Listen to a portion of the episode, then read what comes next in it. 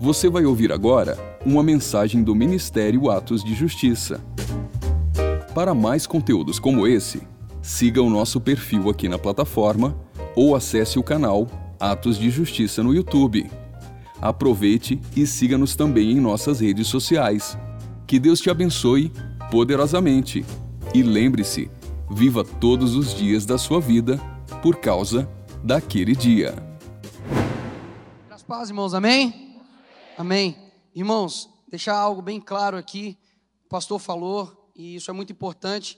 A maior presença que nós temos aqui, de fato, é o Espírito Santo, amém? É, ontem, inclusive, né, depois da ministração que a gente fez ali na ISCG, a gente foi para casa. A gente foi para casa, não. a gente foi para o hotel, né? E a gente foi para o hotel. Enquanto a gente estava ali de noite, estava dormindo eu e meu segurança. E ele, ele, eu ouvi ele eu estava dormindo, já ouvi ele falando assim: Nicolas, Nicolas, Nicolas. E eu falei, foi Henrique? E aí ele acordou, assustado, e falou, cara, eu estava sonhando aqui com um inferno, cara. Parecia que alguém estava me batendo, acordou todo dolorido, e ele é, pô, tipo, faixa preta em Muay Thai, e, sabe, todo dolorido, todo machucado. Falei com ele, cara, vamos orar aqui, né, e, e repreender tudo, porque a gente sabe que é uma luta espiritual acima de tudo, né? Ontem tinha a igreja ali nesse dia também cheia, né, com pessoas ali fora na rua, ouvindo ali a palavra de Cristo, e a gente chorou. Passou, deitamos, passou assim, nem dois, três minutos, todas as luzes se acenderam. Todas, do nada. Eu acordei, olhei para ele, tipo, foi você? Ele falou, não. Foi você? Eu também não. Eu achei que eu tinha até encostado sem querer assim no interruptor, mas de fato não tinha. Ali eu senti que não era o diabo que tinha ligado aquela luz, porque a luz não representa ele. Então eu já orei e falei: olha, Deus está pedindo para que a gente ore novamente, repreenda. Então a gente orou novamente, repreendeu. Tive um, um, um, sono de descanso, glória a Deus. E só que eu vi que tentou ali né, nos, nos atormentar. Então, irmãos, é, de verdade, o que está acontecendo né, em todas as minhas ministrações é que a gente tem ativado chamados, sabe? A gente tem ativado propósitos. E pode ter certeza que hoje, uma frase que o Pablo diz para mim é: que quando você é especial para Deus, você também é importante para o diabo. Ou seja, o que vai acontecer aqui hoje, aqui a porção que Deus tem para hoje aqui, pode ter certeza que o diabo ele quer tirar, sabe? Pode ter certeza que é uma guerra muito acima de qualquer âmbito material, é uma luta espiritual, amém?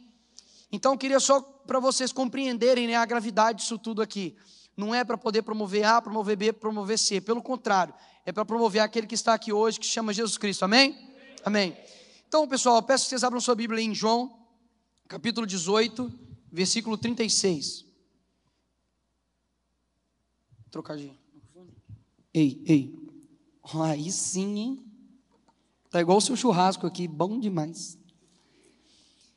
João capítulo 18, versículo 36. Vai falar ali sobre Jesus perante Pilatos, né? Deixa eu abrir aqui João capítulo 18, versículo 36. E dá só uma olhada que fala lá. Jesus, o Pilatos nem interroga ali a Jesus. Lá em João capítulo 18, versículo 36, diz o seguinte: Respondeu Jesus: O meu reino não é deste mundo. Se o meu reino fosse deste mundo, os meus ministros se empenhariam por mim, para que não fosse eu entregue aos judeus. Mas agora o meu reino não é daqui. Então lhe disse Pilatos: Logo tu és rei?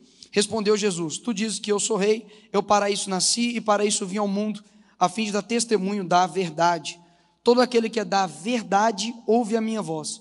E aí Pilatos pergunta para Jesus: que é a verdade? Né, Jesus estava ali, a verdade estava em carne e osso na frente dele, e ainda assim ele pergunta o que é a verdade, né? E quantos de nós já não fomos questionados com relação a isso, né? É, olha, é, a verdade para você talvez não seja verdade para mim, nem a mentira para você pode ser verdade para mim, e tentando fazer uma relativização da verdade. Agora, quando eu falo sobre política, o que, que rapidamente vocês pensam? Mentira. Poxa, eu sou político. Os caras estão brincando. O que, vocês pensam mais? Mentira, o que mais? Corrupção, né? bandidagem, né? Ou seja, nós temos uma imagem da política que de fato foi queimada durante anos, inclusive por, por cristãos, né? Pessoas que utilizavam aqui desse púlpito para fazer um trampolim para poder chegar na política. E quando nós olhamos, né, essa passagem aqui, Pilatos era o quê? Era um político. Pilatos era governador da Judéia. E ele tentou ali, diante né, do julgamento de Jesus Cristo, tomar uma posição de neutralidade impossível. Ou seja, Ele lavou as suas mãos e o que, que resultou? A condenação de um inocente chamado Jesus Cristo. Ou seja, todas as vezes que nós nos omitimos, né, que a gente deixa de se posicionar no nosso trabalho, universidade, escola, que qualquer lugar que seja, a gente acaba fazendo com que o mundo faça o que quiser com Jesus Cristo. Afinal, você mesmo não se colocou para poder defendê-lo. Você não se colocou ao lado dele. E quando a gente pensa hoje dentro da igreja, né, o, o, nós estamos escolhendo muitas das vezes o fruto da nossa omissão. Por quê? Porque a política, pode passar por favor? A política não diz respeito a meramente uma expressão partidária, uma expressão ideológica. Política significa poder, a capacidade de um sujeito de determinar ou influenciar as ações dos outros. Ou seja, a política não diz respeito a um cargo político.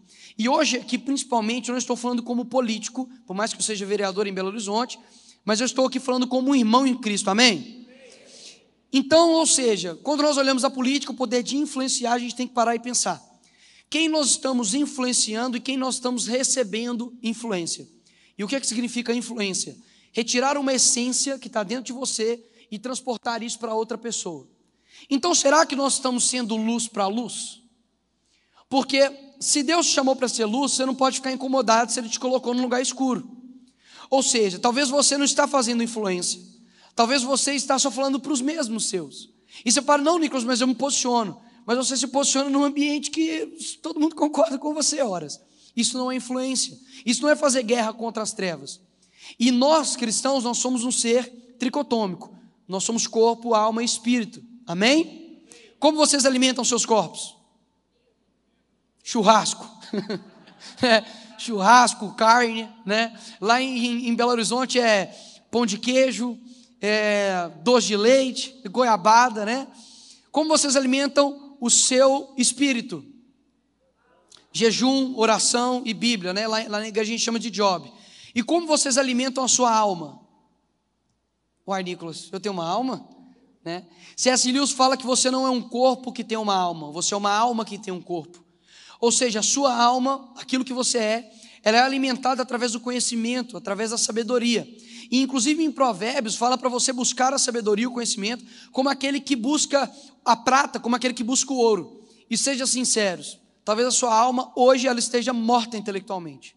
Por quê? Porque o conhecimento, né, e a sabedoria, ela ela demanda confronto. E não existe, eu costumo dizer que não existe é, crescimento onde há conforto. Então, por exemplo, se você quer ficar grandão, fazer um projetinho aí, né? Tomar uns negocinhos aí, você precisa ir para a academia, certo? E lá você vai fazer o quê? O que você faz na academia? Você gera dor, você gera microlesões no seu músculo para que você cresça. Ou seja, através da dor, você está crescendo. E se você, por exemplo, quer estudar para o concurso, né, Tiago? Estudar para um concurso público, por exemplo, você faz o quê? Você confronta ali a sua mente. Não dá para ficar na Netflix vendo Round Six e querer passar no concurso da polícia, não tem como. Você tem que, que forçar ali a sua mente, fazer uma dor ali muitas das vezes na sua mente para você conseguir crescer. E por que que nós hoje estamos vendo, né, por exemplo, essa, pode passar por favor, essa, essa pesquisa, né, que estudo constata que período de faculdade faz com que 70% dos jovens cristãos abandonem a igreja. Ou seja, tomar que esses daqui que estejam aqui não, não né, se pervertam lá na universidade. Mas, mas pelas estatísticas, infelizmente, ó, 1, 2, 3, 4, 5, 6, 7, 8, 9, 10. Até essa menina aqui daqui para cá, sete, por exemplo, poderiam deixar, deixar a fé cristã. Olha quão perigoso é isso. E por que, que tem acontecido isso? Porque a igreja, principalmente os jovens, muitas das vezes estão muito mais preocupados em sentir arrepios do que transformação de mente. E aí, quando chega de frente de um professor, que bate frente dele e fala assim: opa, pera lá, como já aconteceu comigo, Jesus, que estava lá na cruz, ele era o Pai, Filho ou Espírito Santo. Como que ele pode ser três em um? Né? É, você é cristão e por que só você está certo? Né? Por que, que o seu Deus é onipresente, onipotente, ele é onisciente, sabe de todas as coisas? Então ele sabe de todas as coisas, ele já cria alguém sabendo que ela vai para o inferno. Então por que, que Deus criou essa pessoa? E começa a te confrontar e confrontar a sua fé. E nós, por falta né, de alimentarmos os nossos pequenos, os nossos jovens, com conhecimento sólido e não tratá-los como bobos, né, e tratá-los como bobos, a gente está fazendo com que a gente muitas das vezes faça uma geração fraca espiritualmente e intelectualmente. E aí, quando a gente pega o Brasil hoje, a média de leitura de livros é 2,7 livros ao ano. Para para pensar qual foi o último livro que você leu. E 2,7 livros ao ano, incluindo Cinderela, Três Porquinhos, tá? Agora, para para pensar aí no último livro que você leu, incluindo Três Porquinhos, Cinderela. Você vai falar: caramba, Nicolas, a minha alma está morta, intelectualmente. Porque a nossa vida intelectual, irmãos, é como se a gente estivesse subindo uma escada rolante, mas o contrário, ela está descendo e você está subindo. Quando você está parado, você não está parado, você está descendo. Então você precisa sempre estar tá aprendendo, como o provérbio diz, que aquele que não estuda, não aprende, logo, logo se esquecerá daquilo que aprendeu. Então, isso que está acontecendo hoje em dia, a gente tem formados, a gente para e fala assim: não, não vamos confrontar os nossos adolescentes, não, não vamos confrontar os nossos jovens, não, e a gente está criando um cristão Peter Pan, que nunca quer crescer. E eu não estou falando de tratar adolescente, jovem, de 15, 20 anos, não, eu estou falando de criança que tem 35 anos, né? Criança que tem seus 50 anos. Por quê? Porque a gente quer criar uma vibe, uma atmosfera de adoração mas Deus ele pede você por completo, amém? E isso inclui a sua cabeça. Olha que coisa. Olha que genial. Deus ele não fez a sua cabeça para ser desconexa do seu corpo. Ela fez a sua cabeça para você pensar, inclusive, nós devemos prestar um culto racional a Cristo. E aí, quando nós olhamos para dentro da Bíblia, em Efésios fala: olha, é, tome cuidado com as artimanhas do diabo. Ou seja, da mesma forma como Deus, ele utiliza pessoas para o reino dele, o diabo utiliza pessoas para o império dele. E muitos de nós temos vivido como se nós não estivéssemos em uma guerra. Então a gente para e fala assim: não, deixa para amanhã. Amanhã eu vou estudar, amanhã eu vou defender, amanhã eu vou me posicionar. Enquanto isso, a política, que é a capacidade de você influenciar ou determinar as ações dos outros, quando você não se posiciona, na política não existe vácuo, não existe local vazio. Se você não preencher esse, esse espaço, outras pessoas vão preencher. Então, se nós não falarmos sobre sexualidade para esses meninos aqui, outras pessoas vão falar para eles. Se nós não falarmos sobre ideologia de gênero, outra pessoa vai falar isso para eles. Se a gente não falar sobre valores, sobre princípios, para nós mesmos, sobre ética cristã, alguém vai querer deturpar isso para você. Dentro da minha faculdade, lá na PUC, eu me formei em Direito lá na PUC Minas, e irmãos, eu não estou falando de pessoas que eram alheias à fé, não. Eu vi filhos de pastores que começaram uma célula ali comigo dentro da PUC, a gente cantava, sabe, louvava, tinha ali o momento ali de ministração no horário do intervalo, e eu vi pessoas em seis meses, um ano, deixar a fé para poder militar, para poder matar crianças dentro do ventre. Então ela saiu assim, de um lado para o outro, de uma maneira muito rápida. Como que isso é possível, Nicolas? Como que isso está acontecendo? Porque tem alguém que está alimentando a nossa alma muito mais do que o Evangelho. E nós estamos deixando que isso, inclusive, entre dentro da igreja. Então, nessa ministração, eu vou passar para vocês alguns vídeos chocantes, algumas imagens, algumas frases pode deixar assim: caramba, o que está acontecendo? Mas é para poder te alertar. Quando eu falo, por exemplo, para você, que quantos livros você já leu, talvez você não conhece, talvez os filósofos que estão aqui, não é uma forma de te constranger, amém? é para poder te sacudir, é para poder falar: opa, nós estamos numa guerra e nós somos soldados de Cristo, amém? Amém. Então pode passar, por favor. Primeiro que influenciou muito né, a alma e alimentou muito a alma dos nossos jovens cristãos se chama Karl Marx. Alguém já ouviu falar desse carinha aí que foi um enviado do Satanás? é. Lá no capítulo 2 do Manifesto Comunista, duvidem de mim, tá? Pesquisem lá, vamos ver se esse menino está falando a verdade, né? Pesquisem lá, o Manifesto Comunista, capítulo 2, diz o seguinte: Misericórdia, eu preciso de óculos. Mas vamos lá. Diz o seguinte, mas eu até já gravei isso já. Abolição da família. Até os mais radicais se assustam com esse propósito infame dos comunistas. Depois ele continua. Sobre quais fundamentos se assenta a família atual, a família burguesa? Sobre o capital, sobre o proveito privado. Em sua forma completamente desenvolvida, a família tradicional é uma burguesa e existe somente na burguesia. Eu, irmãos, nasci na cabana do pai Tomás, uma favela lá de Belo Horizonte. O meu pai nasceu num lugar chamado Buraco da Coruja. Pelo nome, não é um lugar tão legal de viver, né? Buraco da Coruja. Nem a coruja eu acho que morava lá. Né? E nisso, é, eu tinha uma família. Eu não era nenhum burguês eu tinha uma família. Por quê? Porque a instituição família não foi criada por esse barbudo aí. A família é uma instituição criada por Deus. Então a nossa família não é uma família criada tradicionalmente no sentido de ai, só na burguesia, não. A família ela, ela foi constituída por Deus. E o que que o Karl Marx traz para a gente, tá? Vocês vão ouvir isso daqui uns quatro anos na sua escola. Aqui vai estar o certo, tá? Porque eles vão te falar errado. O Karl Marx traz luta de classes, que é uma teoria dele, que é, diz o seguinte: olha, a sociedade é muito desigual, nós precisamos lutar para que seja mais igualitária. E qual é a solução dele? Fazer uma luta de classes, ou seja, o trabalhador, o proletariado, peguem armas para poder lutar contra a burguesia, né, os abastados financeiramente. E dessa forma eles conseguiriam atingir uma igualdade na sociedade. Qual é o problema disso? No livro do Russell Kirk, chamado A Política da Prudência, ele traz um princípio conservador, chamado o princípio da imperfectibilidade. O que isso quer dizer? Um ser imperfeito não pode criar algo perfeito. Ou seja, nós não conseguimos criar uma ordem social perfeita porque nós somos imperfeitos. A gente não consegue criar uma ordem jurídica que seja perfeita porque nós somos seres imperfeitos. Então, quando ele quer trazer o paraíso aqui para a terra, na verdade, a teoria onde este cara foi implantada, na verdade, trouxe o inferno para a terra. Então, onde a teoria de Karl Marx foi implementada, nos regimes né, é, marxistas, foram mortos mais pessoas no século XX do que o resto da humanidade inteira.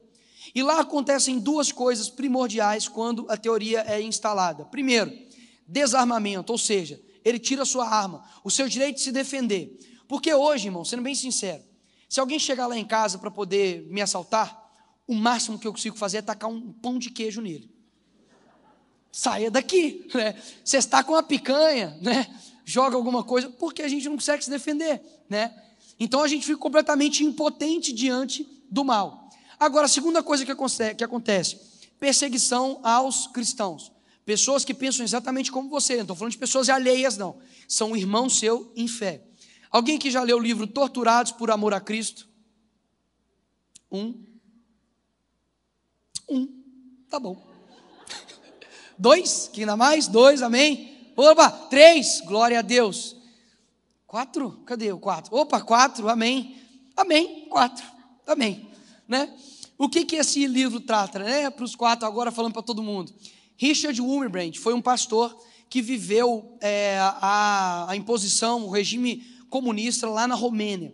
E ele fala que a primeira classe onde os comunistas chegaram e eles seduziram, chuta qual foi a classe? os cristãos. Ou seja, foram os padres, foram os pastores, foram os sacerdotes. Por quê? Porque vieram com uma aparência do bem. Né? Quem nunca viu um esquerdista assim, né? Queremos cuidar da mulher. Aborto é questão de saúde pública, né? Nós queremos trazer a sociedade igual. Eu quero, eu quero lutar pelos pobres, né? né? Ou seja, vem com uma aparência de bem, mas esconde um mal muito grande por detrás. Então eles seduziram primeiro os cristãos com essa fala mansa. Só que de um tempo o que, que aconteceu? Os cristãos, por exemplo, foram impedidos de professar a sua fé. Então, para eles passarem o evangelho, eles pegavam o livro de Marx, né, Manifesto Comunista ou o Capital, e as primeiras páginas eram Marx, e depois era a Bíblia, porque era essa a única forma deles receberem. Caso contrário, os soldados russos não receberiam a Bíblia. Eles usavam torturas com pessoas que tinham a mesma fé que você, como por exemplo, colocavam um cristão em uma, um caixão tipo em pé, onde é, tinham pregos e giletes. E aí, você, enquanto você tinha o seu vigor físico, você conseguia se esquivar, né? Mas depois de um tempo você ia se cansando, né? seu corpo ia se esmorecendo, aqueles giletes, aqueles pregos entravam no corpo do cristão e eles torturavam os cristãos dessa forma, né? Eles usavam, por exemplo, uma tortura, colocavam uma pessoa dentro de uma câmara gelada, fria, e deixava só uma pessoa olhando numa janelinha. Quando a pessoa estava quase morrendo, ele tirava essa pessoa, esquentava e depois voltava essa pessoa para o frio de novo, né? E ficava fazendo isso durante inúmeras vezes, com pessoas que tinham a mesma fé, professavam o mesmo Deus que você. Então muitos, né, acabam falando: Ah, Nicolas, é, eu sou pastor e sou de esquerda, né? Eu sou feminista e sou cristã, né? Parabéns, você é uma bola quadrada, né? Isso não existe. Ou você não sabe nada sobre socialismo, ou você não sabe nada sobre cristianismo para poder afirmar tal coisa. Ah, Nicolas, mas Jesus era comunista. Mentira! Primeiro que Jesus, ele não dividiu o pão, ele multiplicou. Começa por aí. Segunda coisa, Jesus ele não veio aqui prometendo acabar com a pobreza, né? Nós vamos tornar a sociedade igual, nós vamos fazer uma luta de classe. Eu nunca vi, eu nunca vi, né? Nunca li Jesus falando peguem armas e mata a burguesia, né? Jesus veio aqui com um propósito muito claro, que é de pagar um preço que nós não conseguiríamos pagar. Jesus não, porque a galera está pintando Jesus como se Jesus fosse tipo o Caetano Veloso, sabe? Tipo, ai, paz e amor, né? Jesus fosse um, um, um Jesus frouxo. Pelo contrário, Jesus ele se ira com a injustiça, tá? Jesus ele é um, um, Deus, né? Que Deus ele é amor, mas Deus um dos atributos dele também é justiça. Então, quando por exemplo, né? Jesus viu ali eles fazendo comércio, né? Com o nome do pai dele, o que, que ele fez? Raça de víboras, né? Hipócritas. Hoje, se você falar isso, você é um quê? Um fascista. né? Você é um taxista, você é um ciclista, você é qualquer ista aí que existe, né? Mas você está ali cirando com a injustiça, porque o cristão, ele não consegue ver a injustiça acontecendo e ficar em paz. Da mesma forma também como que o cristão ele não consegue pecar e ficar em paz. Então ele olha essas injustiças acontecendo e ele não consegue ficar em paz, ele quer transformar. E esse cara tem feito uma, uma destruição tão grande, por quê? Porque através da teoria dele foi evoluindo essa teoria. Então, pode passar. O que era antes uma teoria de uma revolução armada se tornou uma revolução cultural. Então ali tem uma frase escrita: Make love, not war, né? Faça amor, não faça guerra. Entre amor e guerra, a gente escolhe o quê? Ah, irmão, sejam sinceros. Ah, apenas você quer ficar tomando tiro ao invés de ficar com a sua ungida vendo Netflix? Né? Não, a gente escolhe, entre amor e guerra, a gente escolhe o quê? Amor, poxa. Para os casados, tá? Solteiro, segura sua onda aí. Beleza? Amor, né? Mas a gente escolhe amor por quê? Porque, poxa, amor e guerra, obviamente, a gente quer amor. Contudo, contudo, né? Muitas vezes, para você alcançar a paz, você precisa de guerra. Inclusive, o nosso Senhor é o Senhor do quê? Dos exércitos. E nós somos soldados dele, amém? Então, quando alguém te falar assim, ah, mas você é, tem que ser é, é pacífico, opa, nós somos pacíficos, amém? Mas nós não somos passivos. Na igreja pode entrar todos, mas não pode entrar tudo. É diferente. Aqui é um local de decência, de ordem. Deus é um Deus de bagunça que pode entrar qualquer coisa.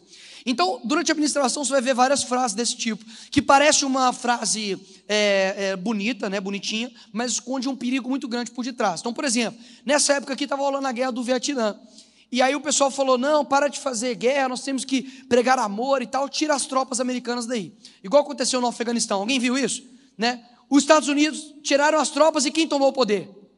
O Talibã né? ou seja, um, um, um, regime ali totalitário, repressivo, né? que inclusive mata homossexual, a mulher não pode nem andar da forma que ela quer, tem que andar só com um zoinho assim.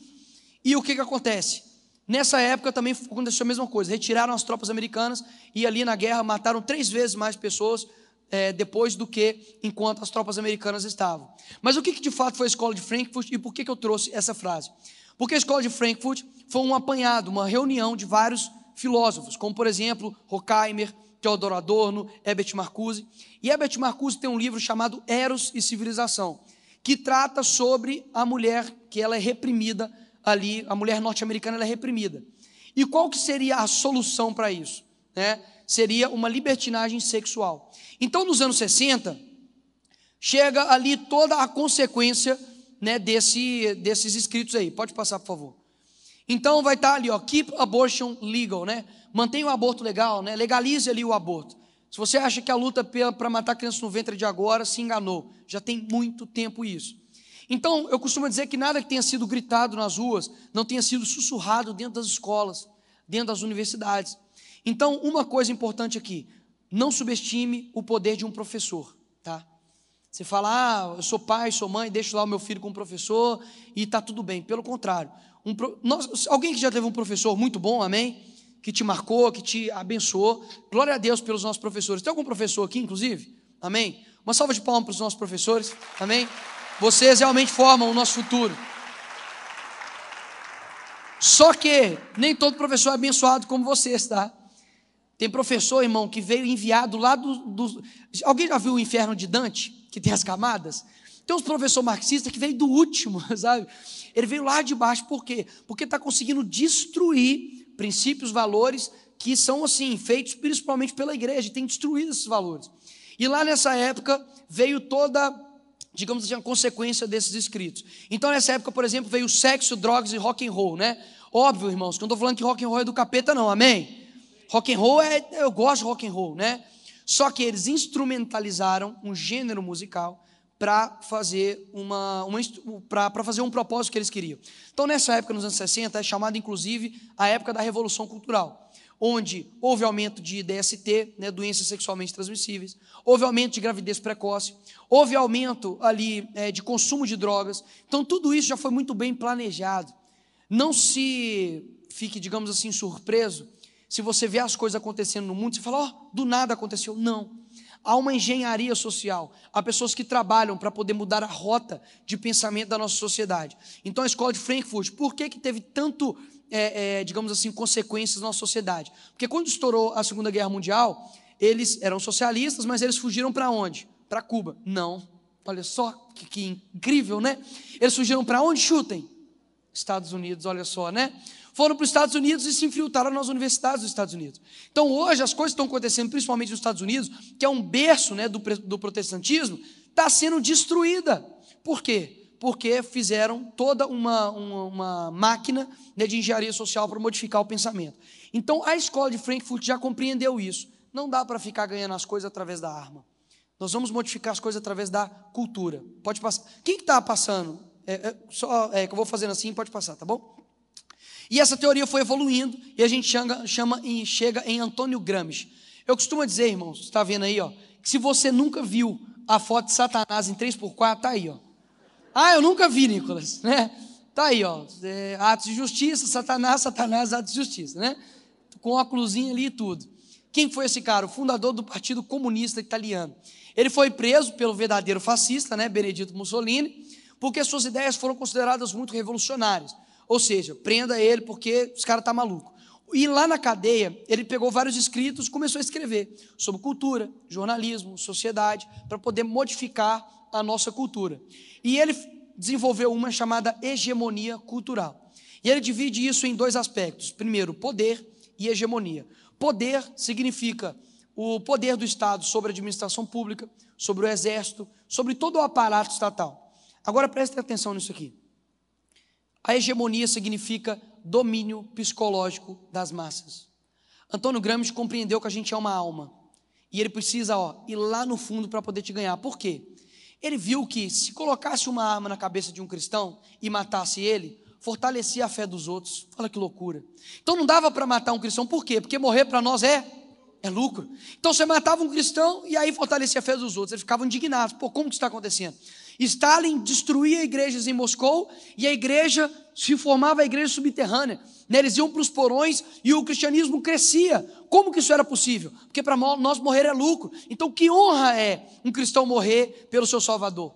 E ele compreendeu isso. E ele traçou algumas estratégias. Então, como que ele disse? Olha, nós vamos ganhar através da cultura. E para isso, tem algumas ferramentas. Então, uma, por exemplo, que ele utiliza, chamado agressão molecular, ou seja, é de pouco a pouco é de cabeça em cabeça, é de família em família, é de criança em criança.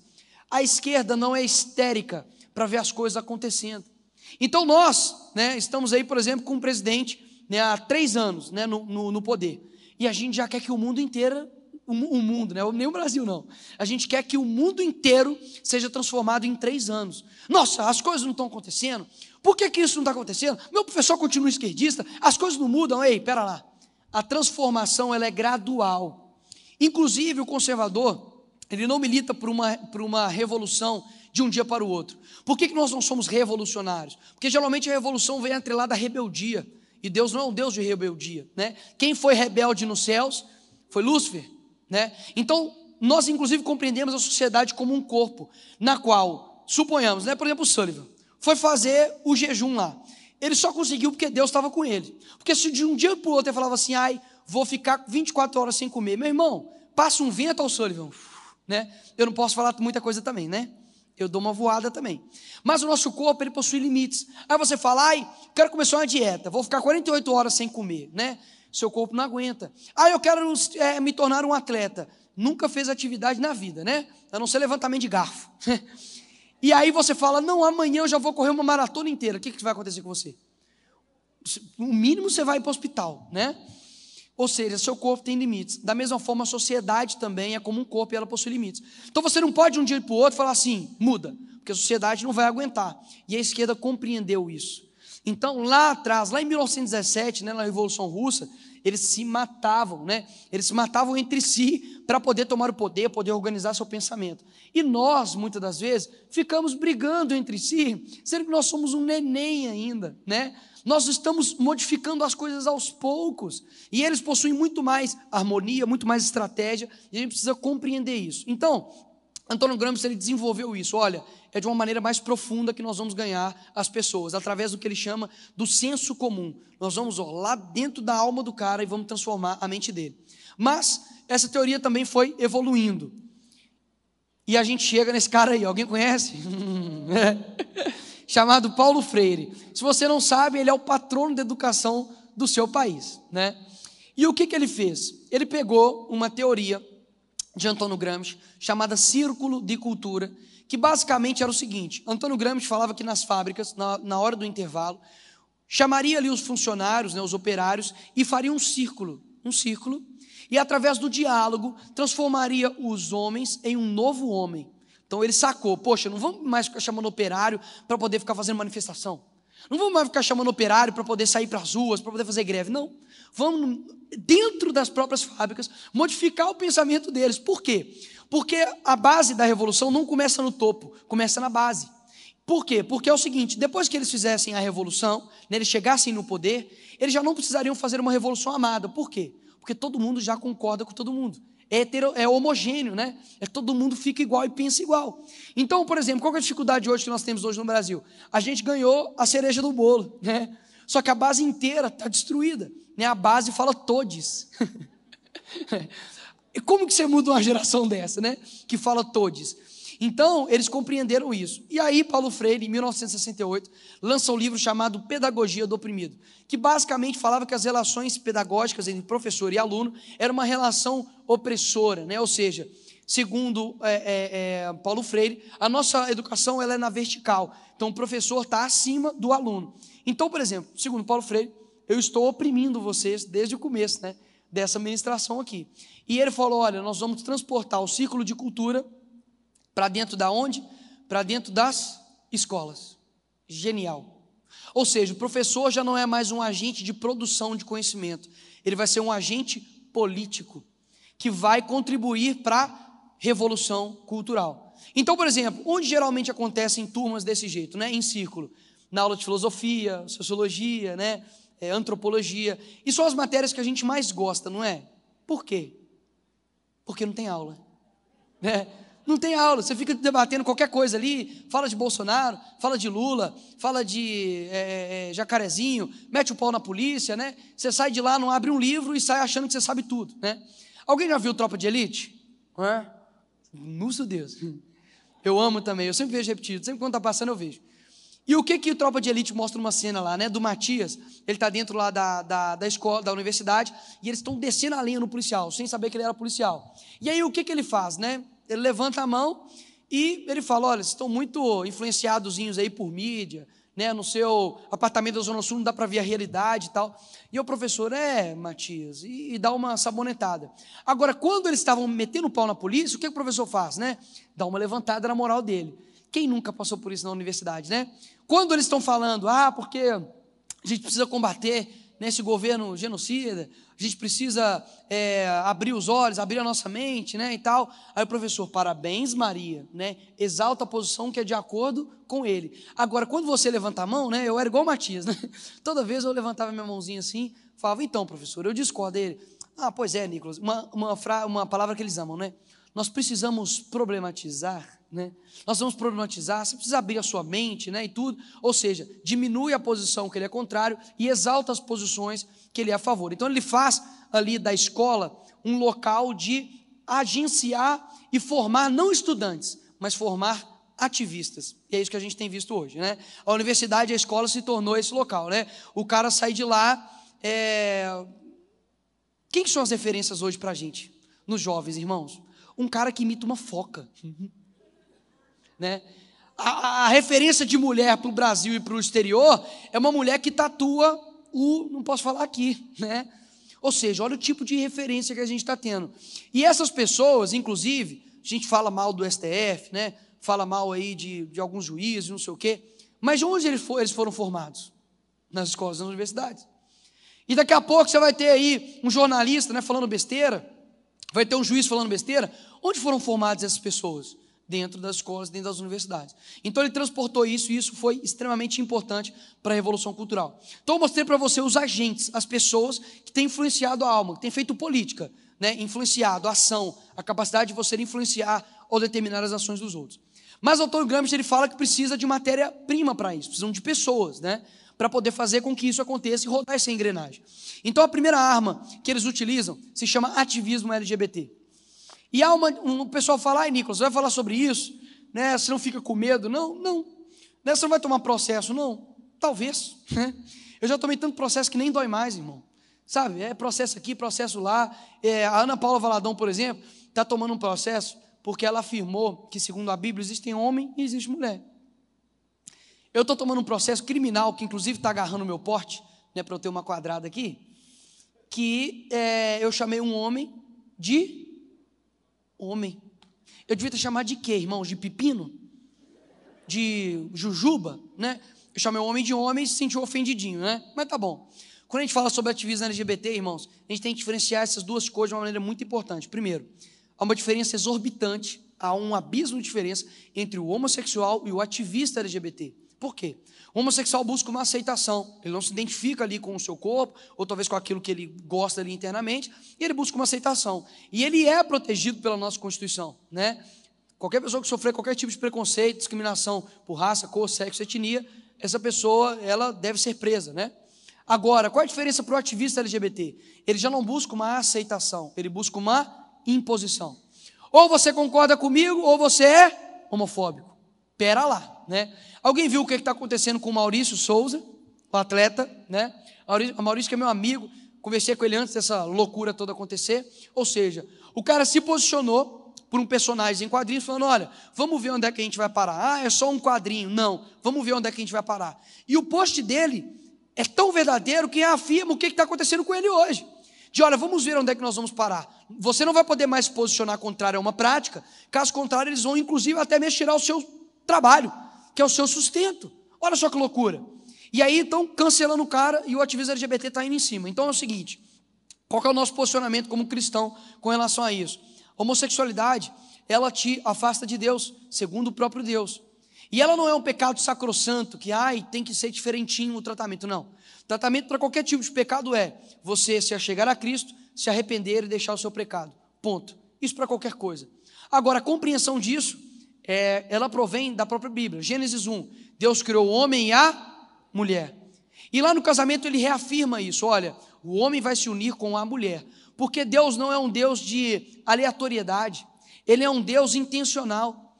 Então ele criou o homem e a mulher com uma finalidade. Você sabia que você, homem, tem mais de 6 mil diferenças físicas e psicológicas com a mulher? Então você é diferente da mulher, porque Deus fez algo para poder se completar. A união, o material genético entre é, o material genético feminino e masculino, a união dos dois forma-se um ser humano. Olha só que incrível. Então Deus fez algo que, inclusive, o sexo, para ser prazeroso ao homem, para não somente fazer uma pessoa por fazer, mas para você ter prazer nisso. Deus cuidou de tudo. Na criação da humanidade, de tudo que existe hoje, Deus não criou tudo e na hora de criar o sexo, por exemplo, Deus falou assim: capeta, cria aí. Não, né? O sexo é algo criado, criado por Deus. E acaba que eles pegaram isso e o diabo ele quer atacar não você especificamente, né? Ele usa você para poder atacar o criador, porque a maior obra dele fomos nós. A única coisa que é imagem e semelhança de Deus é você. Então, olha só a investida do diabo em destruir a sua sexualidade. E quando nós falamos sobre isso, muitas pessoas falam: não, Nicolas, mas talvez eles não estão tão empenhados assim em destruir a família. Então eu trouxe aqui para vocês alguns vídeos, que não sou eu, tá? Que vou falar um vídeo mais é, é, é, recente é, de um coral gay de São Francisco. O vídeo, irmão, só está cortado porque ele repete a mesma frase, tá bom? Depois você pode pesquisar o vídeo, porque tem gente que fala na internet, ah, o Nicolas cortou o vídeo para dar um contexto diferente. Não, jamais faria isso. Pode pesquisar o próprio vídeo que vai estar tá lá, eles falando exatamente o que está falando aqui. Então, o Coral Gay São Francisco, que lançou, inclusive, nesse ano, que se chama Nós Converteremos os Seus Filhos, tá bom? Prestem atenção nisso aqui, que vocês são uma grande bola da vez para a esquerda, tá bom? Se eles ganharem vocês, ele ganha é, é o nosso futuro. Pode passar, por favor. years, there's still work to be done. So to those of you out there who are still working against equal rights, we have a message for you. You think we're sinful? You fight against our rights. You say we all lead lives you can't respect. But you're just frightened.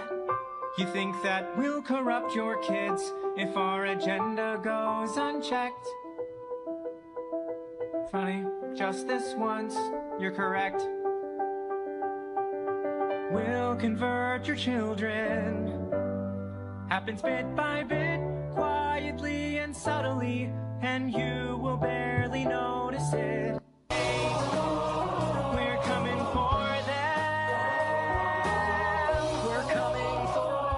side.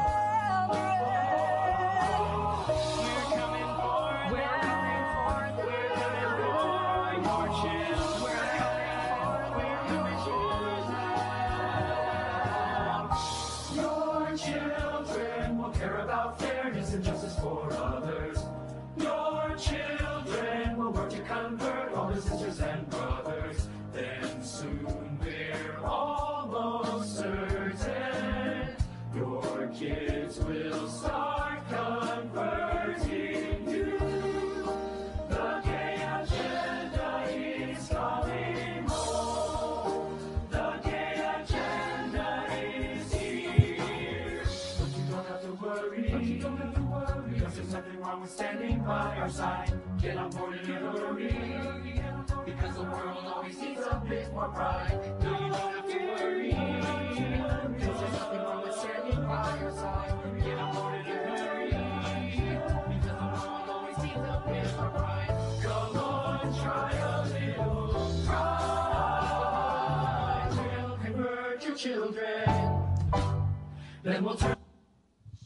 Irmão, se você não estava repreendendo enquanto estava vendo esse vídeo, você não entendeu nada. Né? Espero que seu coração estava assim, Deus, repreenda isso. A agenda guia não vai entrar na minha casa de jeito nenhum, amém?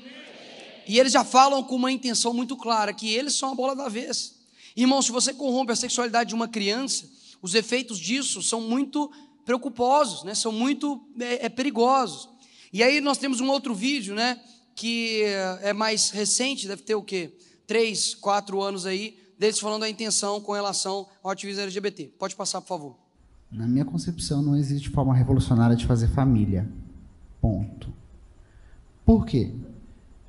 Quando dizem pra gente, ah, o movimento LGBT quer acabar com a família, o movimento LGBT é um movimento promíscuo que defende o sexo desregrado, a gente entrou numa lombra dos 90 para cá de se colocar numa posição defensiva de dizer não, não, a gente não quer destruir família nenhuma, não.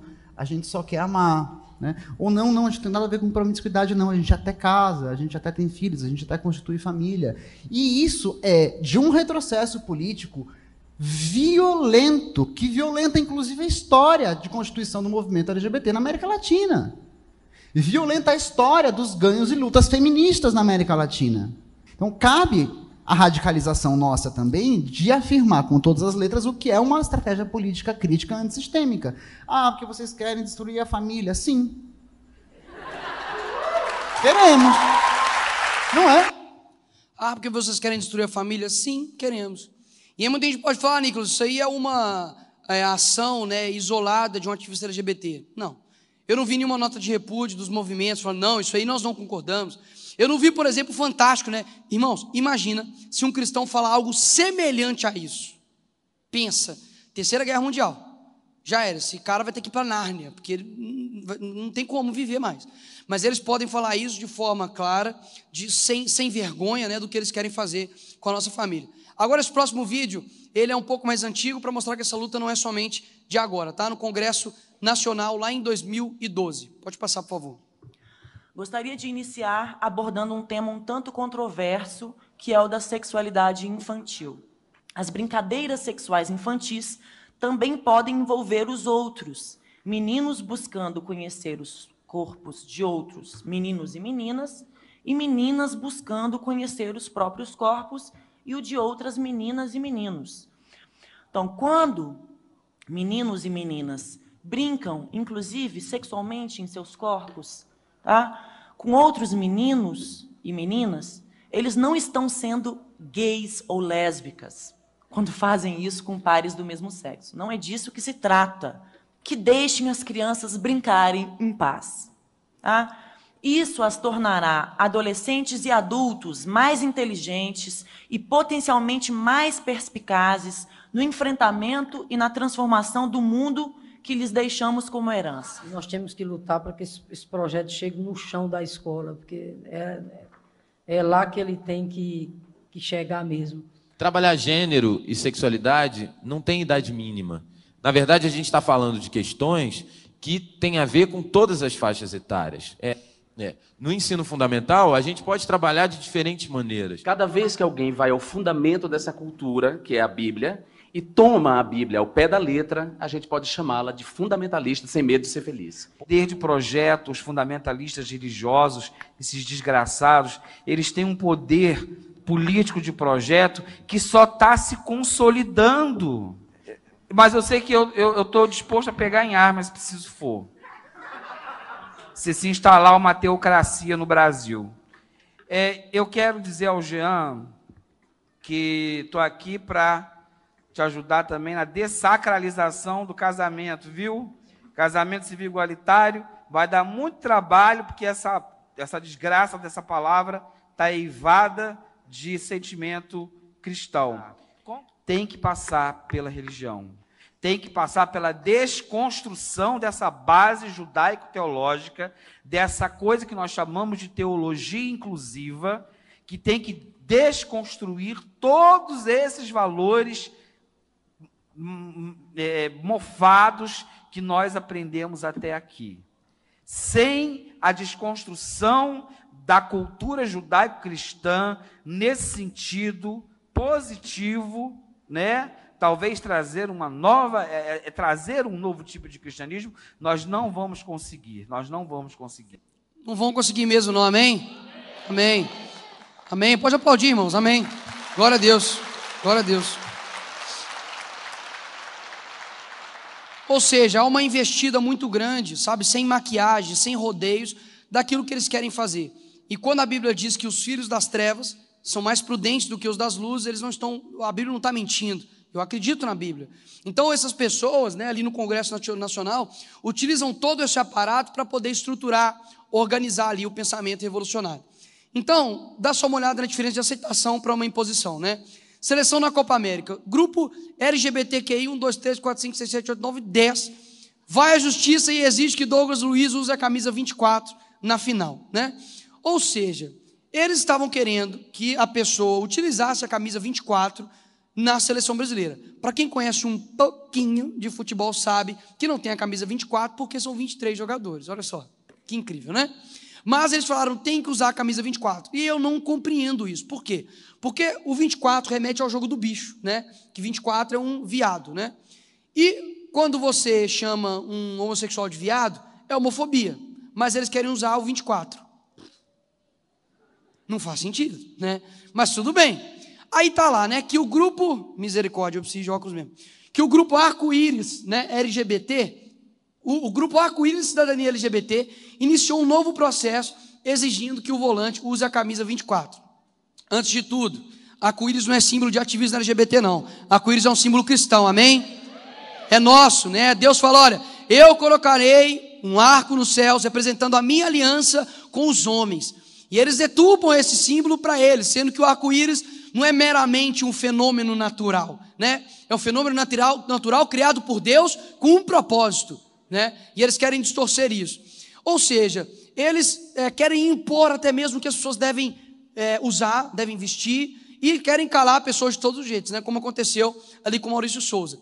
Mas eles não ficam somente na, no discurso, né? Uai, está faltando uma lâmina da PL 122.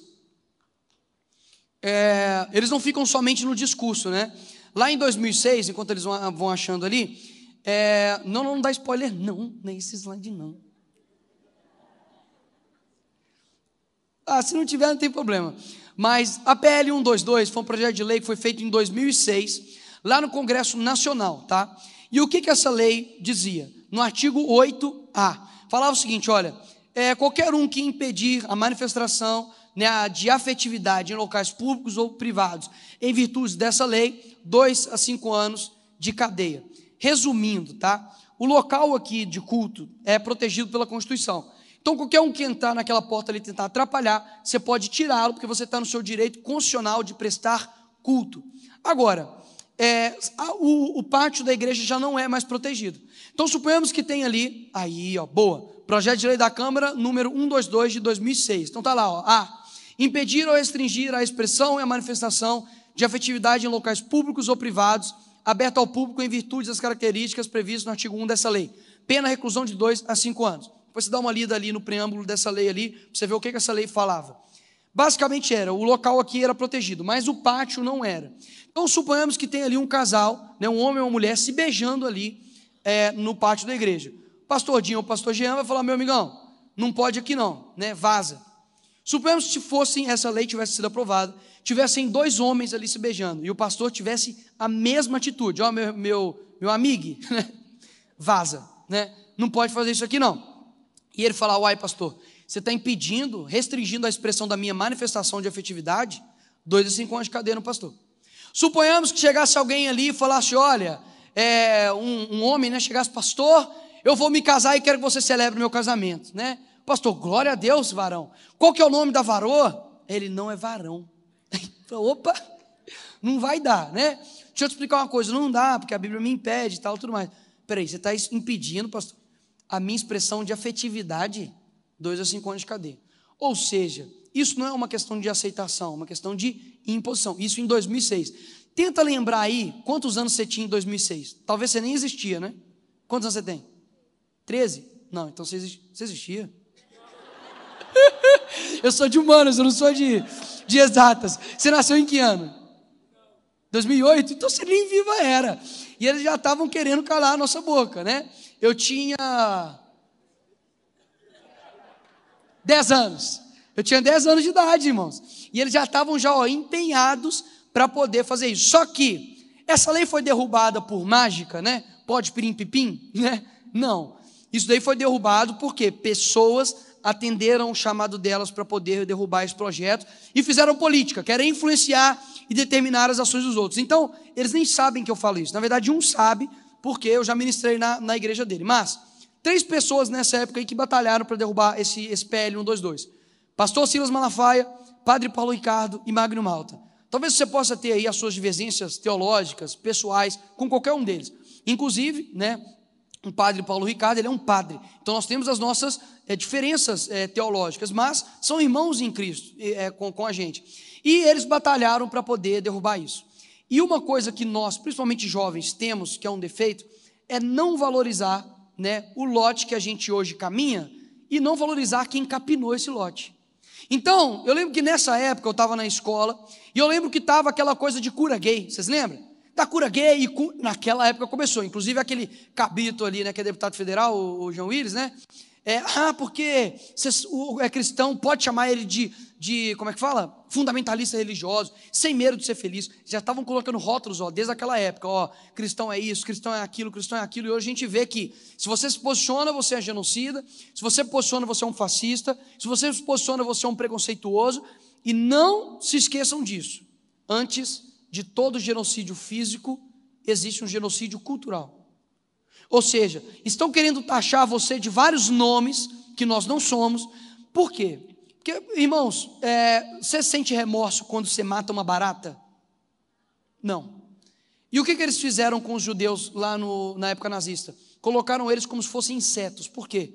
Porque se é equivalente, eu não vou ter medo de matar um inseto, não vou ter remorso. Então coloca a gente, né, faz uma, uma opressão, uma imagem como se você fosse quase um, um demônio. Sabe, quase uma pessoa que deve ser extirpado da terra. Você não deveria existir. E daqui a pouco vai começar a acontecer esse tipo de coisa, tá? Você se posicionar, uma pessoa vai te bater no meio da rua, você vai falar que vai votar em tal fulano, a pessoa vai querer te matar, vai querer te matar, né? Ou você acha, ah, não, Nicolas, na verdade não é assim, não. Você fala de esquerda aí, mas não é isso tudo, não. Beleza, meu irmão. Vai lá na Coreia do Norte e fala assim: só Jesus salva. Eu acho que antes de você falar, você já tomou um tiro. Só Jesus. tenta chegar lá em Cuba e falar assim: olha, Jesus Cristo é o Senhor, né? Eles vão botar você num- numa parede, e aí, sabe aquele meme que o cara do nada acorda no céu? Você vai falar assim: só Jesus sabe. Uai, estou no céu, né? Tomou. Eita, foi só falar de Cuba. Sai, espírito de Che Guevara. Ou seja, eles querem te calar a qualquer custo. Pode passar, por favor. E a gente chega aí na próxima arma que a esquerda utiliza para poder fazer política, né, influenciar a sua alma chamada ideologia de gênero. O que é ideologia de gênero? Ela fala que a sua construção sexual não é feita pela sua construção genética, mas é uma construção social, ou seja, os fatores externos, eles são muito mais decisivos do que os fatores internos. E o que você está vendo ali na direita é o, o mesmo menino da esquerda, tá? Mas a direita ele está se vestido ali como uma menina, né, de saia, e a esquerda ele já na sua adolescência vestido como um homem. E o que aconteceu? Esse caso é o caso dos irmãos Heimer. Esse menino se chama David Heimer. E é, na sua adolescência ele foi. Por que, que ele está vestido daquela forma ali, né? Quando ele nasceu, foi feita uma cirurgia né, de fimose, e nisso houve um erro de procedimento. E foi queimado, saturou o órgão sexual masculino dele. Nisso a família ficou desesperada, falou: Poxa, o que, que nós vamos fazer? Na época tinha um doutor chamado Dr. John Money, que era um sexólogo adepto à ideologia de gênero. E ele trouxe uma solução. Né? Falou: opa, já que ele não tem o, o órgão sexual masculino, basta você criar ele como é, menina, que ele vai virar uma menina. Né? Fonte, confia no pai. Obviamente não deu certo. Então passa aí, por favor. Ele deu uma entrevista para a BBC em 2010, dizendo o seguinte: Era-me dito que eu era uma garota, mas eu não gostava de me vestir como uma garota, eu não gostava de me comportar como uma garota, eu não gostava de agir como uma garota, confessa David. Eu não sou um professor de nada, mas você não acorda uma manhã decidindo se é menino ou menina, você apenas sabe. Isso de alguém que experimentou, né, aí o experimento da ideologia de gênero. Qual que é o resumo dessa história? Esse rapaz, depois da sua adolescência, começou a se vestir como homem, conseguiu formar uma família, mas chegou e tirou, tirou sua própria vida. Assim também como seu irmão. O que, que traz de resumo dessa história? De que você não consegue impor para uma pessoa aquilo que ela não é. A nossa sexualidade, ela diz respeito a algo intrínseco em nós. É algo simples, é algo banal de se discutir? Não. Mas a Bíblia deixa bem claro que Deus criou o homem e criou a mulher. Se nós começarmos a afirmar coisas tipo, ah, não, existe tal coisa, existe tal coisa, né? Tem aí um monte de. O LGBT tem um monte de, de letra, né? Que eu nem sei mais o que é, né? Pansexual, é. Sei lá o que é transexual, mas tem. E eles querem destruir a sua identidade. Mas você pode parar e pensar, Nicolas, qual é o problema de uma criança, por exemplo, chegar e falar, ah, eu me sinto um menino hoje? Ou uma pessoa se sentir algo diferente daquilo que ela é. Qual é o perigo da ideologia de gênero? Fica essa pergunta na cabeça. Nicolas, qual é o perigo da ideologia de gênero? Aí. Mulher dragão. Você fala, Nicolas, mulher dragão. Não é tipo assim, não é que a mulher feia é um dragão, não. É uma pessoa que realmente se sente um dragão. Pode passar, só para ver o antes e depois aí. Ah lá, é um homem, inclusive, né? Gastou 295 mil reais para poder se transformar em mulher dragão. Pensa em quanta picanha não dava para comprar com esse dinheiro. Né? Mas gastou para poder fazer isso. Qual é o real perigo da ideologia de gênero?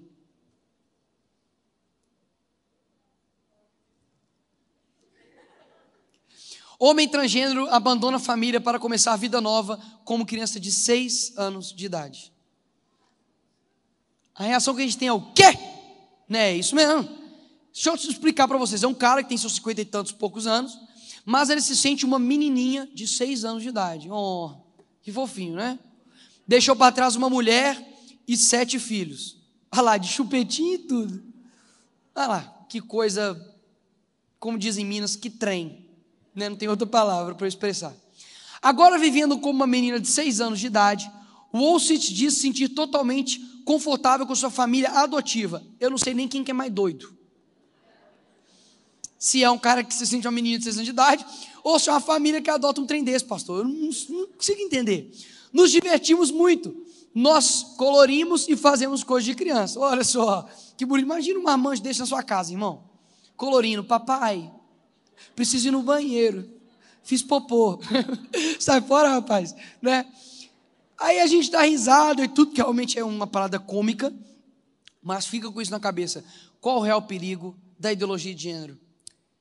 Tem algum estudante de direito aqui? Alguém que está estudando? Po- Pode, pode, ser, pode ser você. Pode ser você. Qual é o seu nome? Natan.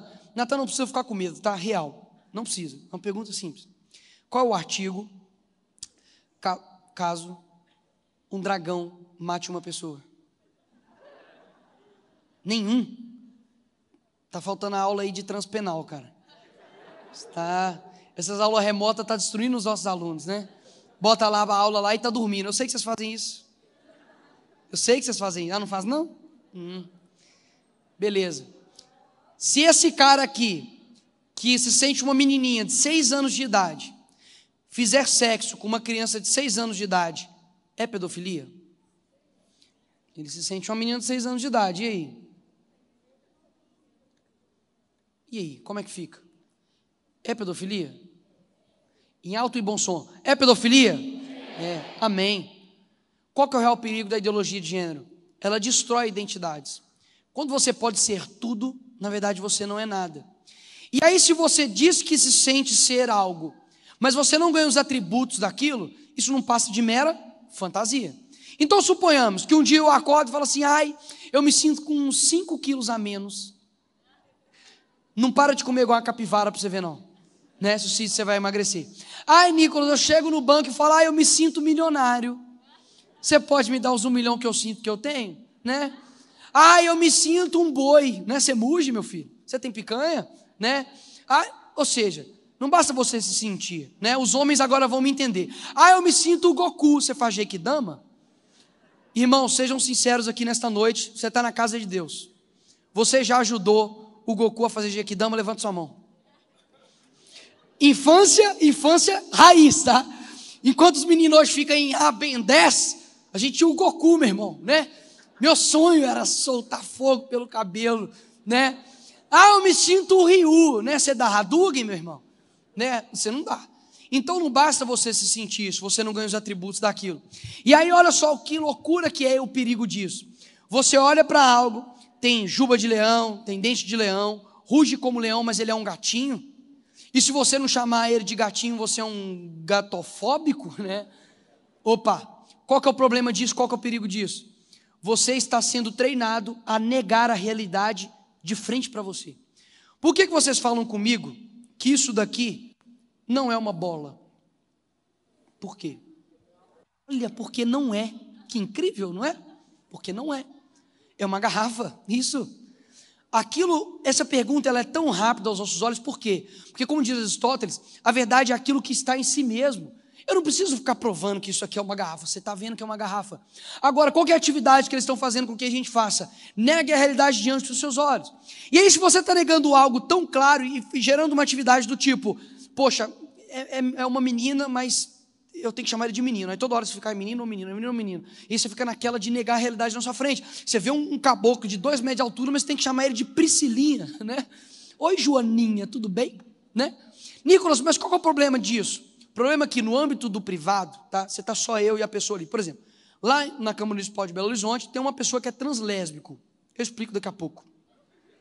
E é, já aconteceu momentos de eu, por exemplo, estar sendo presidente de uma comissão e eu falo, olha, vereadora e tal. E eu tratar ela como ela deseja tratar. Eu entro na fantasia dela, beleza. Agora, no âmbito do debate público, eu preciso defender a verdade. Eu não posso ficar me curvando à pressão daquilo que ele quer. Ou seja, a verdade hoje não é mais aquilo que eu vejo, é aquilo que o interlocutor está te impondo. Então, o que vai acontecer? Esse cara pode chegar para mim e falar assim: não, eu estou certo. E se você discordar de mim, você é um certafóbico. Né?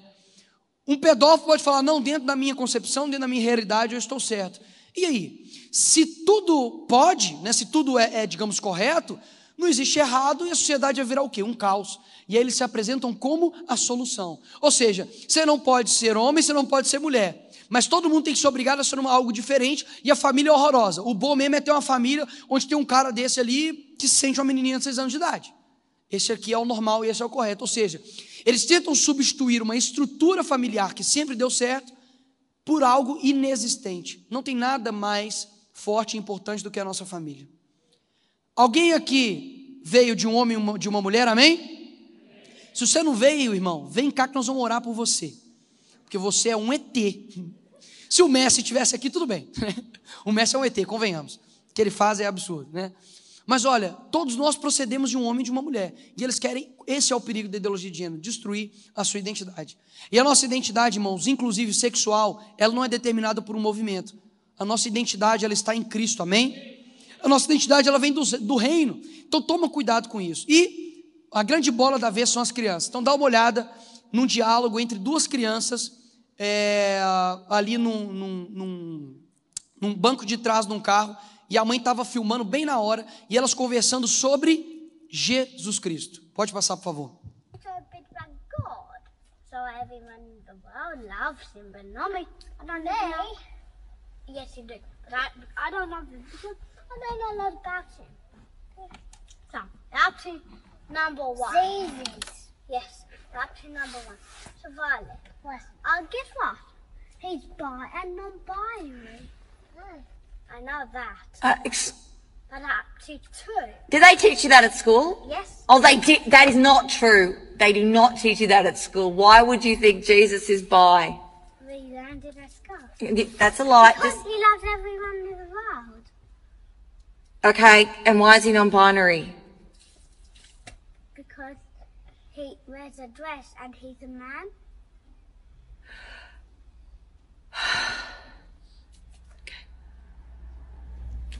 Any other fun facts about Jesus?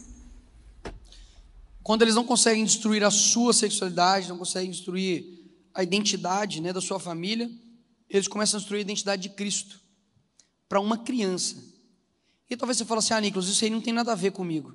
Como não? É sobre o seu Salvador.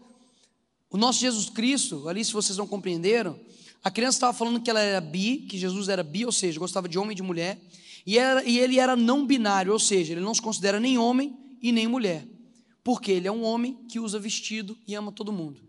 Eles estão deturpando a identidade de Jesus Cristo, daquele que morreu por nós, daquele que carregou uma cruz, daquele que carregou todos os nossos pecados.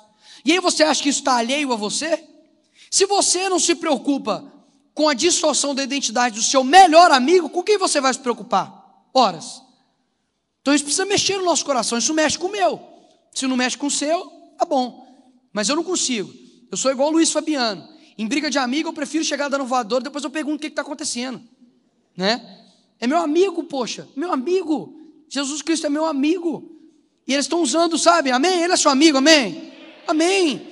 E sabe, quando nós olhamos para uma criança, a inocência das crianças, o pastor falou aqui, isso mexe com o meu coração.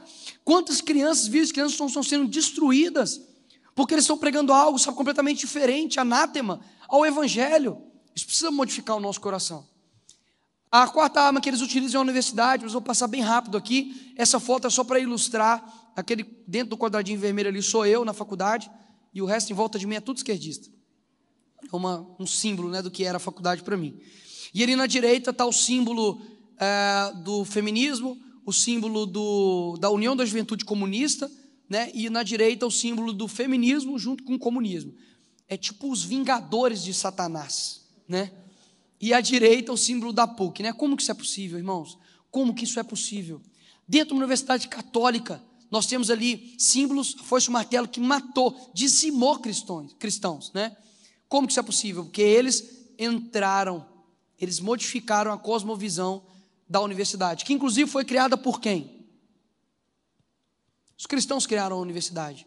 Irmãos, tem um livro chamado é, A Construção da Civilização Ocidental, que a igreja, como a igreja católica, né, a igreja cristã, construiu tudo o que nós conhecemos hoje no âmbito ocidental. E a gente não para para poder estudar isso. Sabe o que, que a gente está fazendo?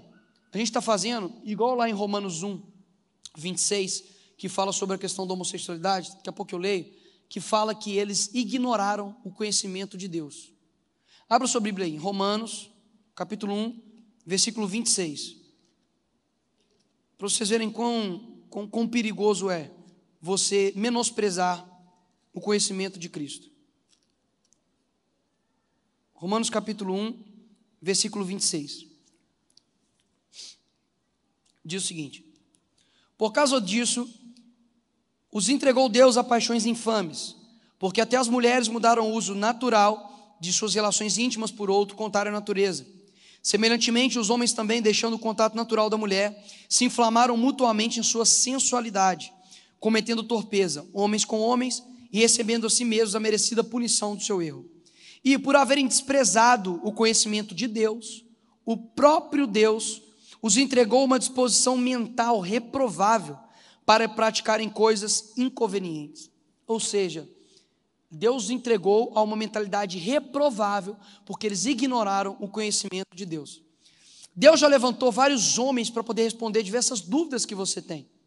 Eu fico indignado como o povo cristão não tira suas dúvidas. Você não tem dúvida, não? Eu já contei isso, mas eu conto de novo, né? Teve um dia que um cara na, na, na, na, na faculdade quis me deixar em saia justa com o meu cristianismo e perguntou para mim assim: Adão tinha um umbigo? Aí eu, quê? Adão tinha um umbigo? Eu falei, meu irmão, nunca parei para pensar. para ser sincero a ele, não, porque o umbigo só tem quando tem uma mãe. Se Adão não tem uma mãe, então ele não tem umbigo. Falei, ótimo, parabéns. Show de bola, não tem umbigo então. Aí no outro, na outra semana ele falou, não, agora eu vou pegar ele. Falou, Nicolas, Deus tem nariz? Falei, meu irmão, você tem alguma coisa com o corpo humano, né? Você precisa se tratar. Meus pais são psicólogos, se você quiser, está aqui. Ó. Aí eu falei, cara, nunca parei para pensar também, mas vamos lá. Tem, tem nariz. Aí ele, mas se tem é inútil, porque Deus não precisa respirar. Eu falei, tá bom, meu filho, então não tem, então. Aí ele, então não é nossa imagem e semelhança. Aí eu, nossa, né? Destruiu dois mil anos de cristianismo, né? O grande João Pedro, estudante da PUC Minas, né? Mora com a mãe, 18 anos, desempregado. E eu falei, tá de sacanagem, né? Eu falei, meu irmão, né? Vamos ir com uma coisa mais sólida, por favor. Só que a gente não tira as nossas dúvidas, né? Dúvidas mais consistentes agora, né? Vamos lá. Deus criou o diabo. Então ele criou sabendo que o diabo ia se rebelar contra ele. Por exemplo, lá no dilúvio, né? A Bíblia fala que as águas inundaram toda a face da terra. Para onde que foi essa água, irmão? Se quando evapora, ela tem que descer de novo. Para onde que foi essa água? São, são respostas, né? São perguntas que a gente fica meio encucado. Eu tinha, eu ficava encucado. E quando eu tinha uns 12 anos de idade, eu comecei a ter isso na minha mente e tirar essas dúvidas. Não como uma forma de rebelde de, né, contra Deus, mas eu parava e pensava, poxa, Deus existe mesmo? Né? Como que eu posso responder isso de forma argumentativa, racional? E aí eu conheci um cara chamado William, um cara chamado William Lane Craig, tá? Fazer uma pesquisa aqui de campo. Quem conhece William Lane Craig? Amém, amém, amém. Quem conhece Thales Roberto? Só para uma pesquisa de campo aqui, nada, nada demais. Beleza. Aí eu conheci esse cara, comecei a entender o que era apologética. Eu falei, cara, ele nunca perdeu um debate com um ateu. E isso me instigou. O que eu quero dizer isso para vocês? Deus já levantou pessoas capacitadas para poder criar os argumentos para a gente, sabe? E muitos de nós, pensa só uma pessoa, Santo Agostinho, Santo Tomás de Aquino, que dedicaram ali quase que né, uma boa parte né, do, do tempo que depois ele se converteu só, mas dedicou uma, uma, boa parte da sua vida, como Lenny Craig, como Alvin Plantinga, como C.S. Lewis, como Timothy Kelly, todos esses caras pararam a vida deles para poder dedicar ao ensino, ao estudo.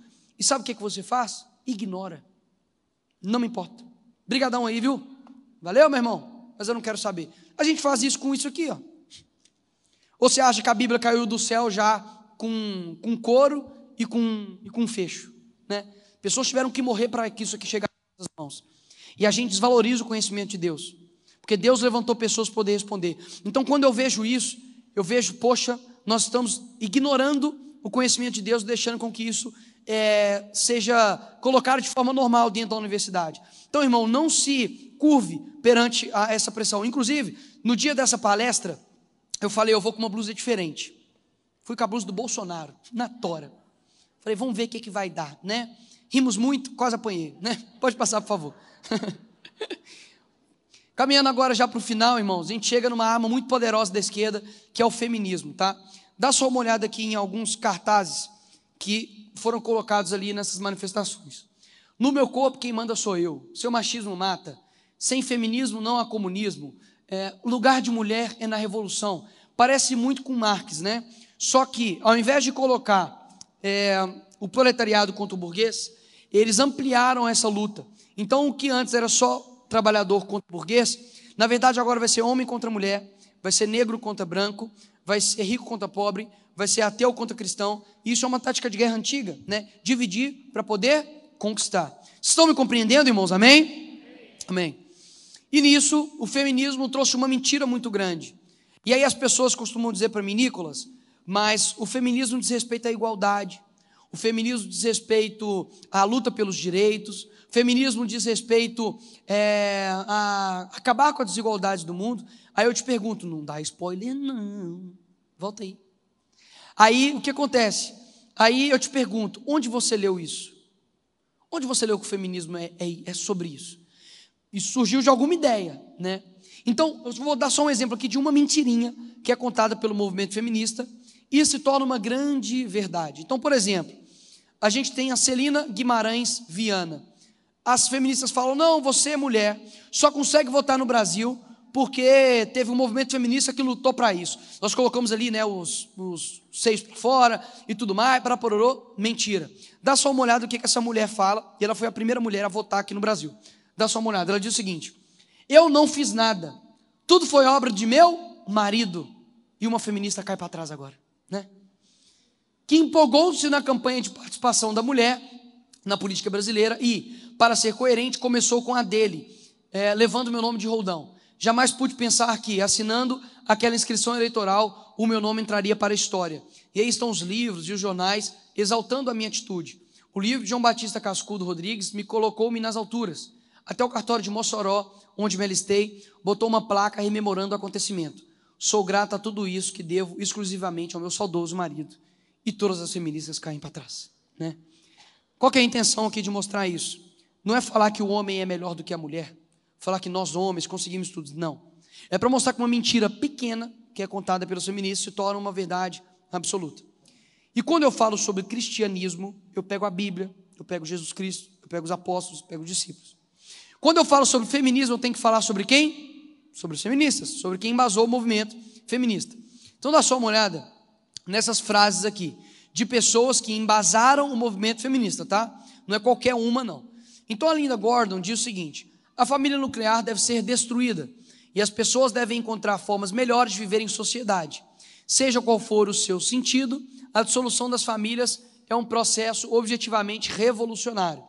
A Simone de Beauvoir, em minha opinião, enquanto a família, o mito da família, o mito da maternidade, o instinto maternal não forem destruídos, as mulheres continuarão a ser oprimidas. A Tigres Feminismo é a teoria, lesbianismo é a prática. E a Andrea Dworkin, a mais fofinha de todas aí, eu quero ver um homem espancado até ser reduzido a uma massa sangrenta, com um sapato de salto enfiado em sua boca, com uma maçã na boca de um porco. Isso daí a sua professora feminista não vai te contar, né?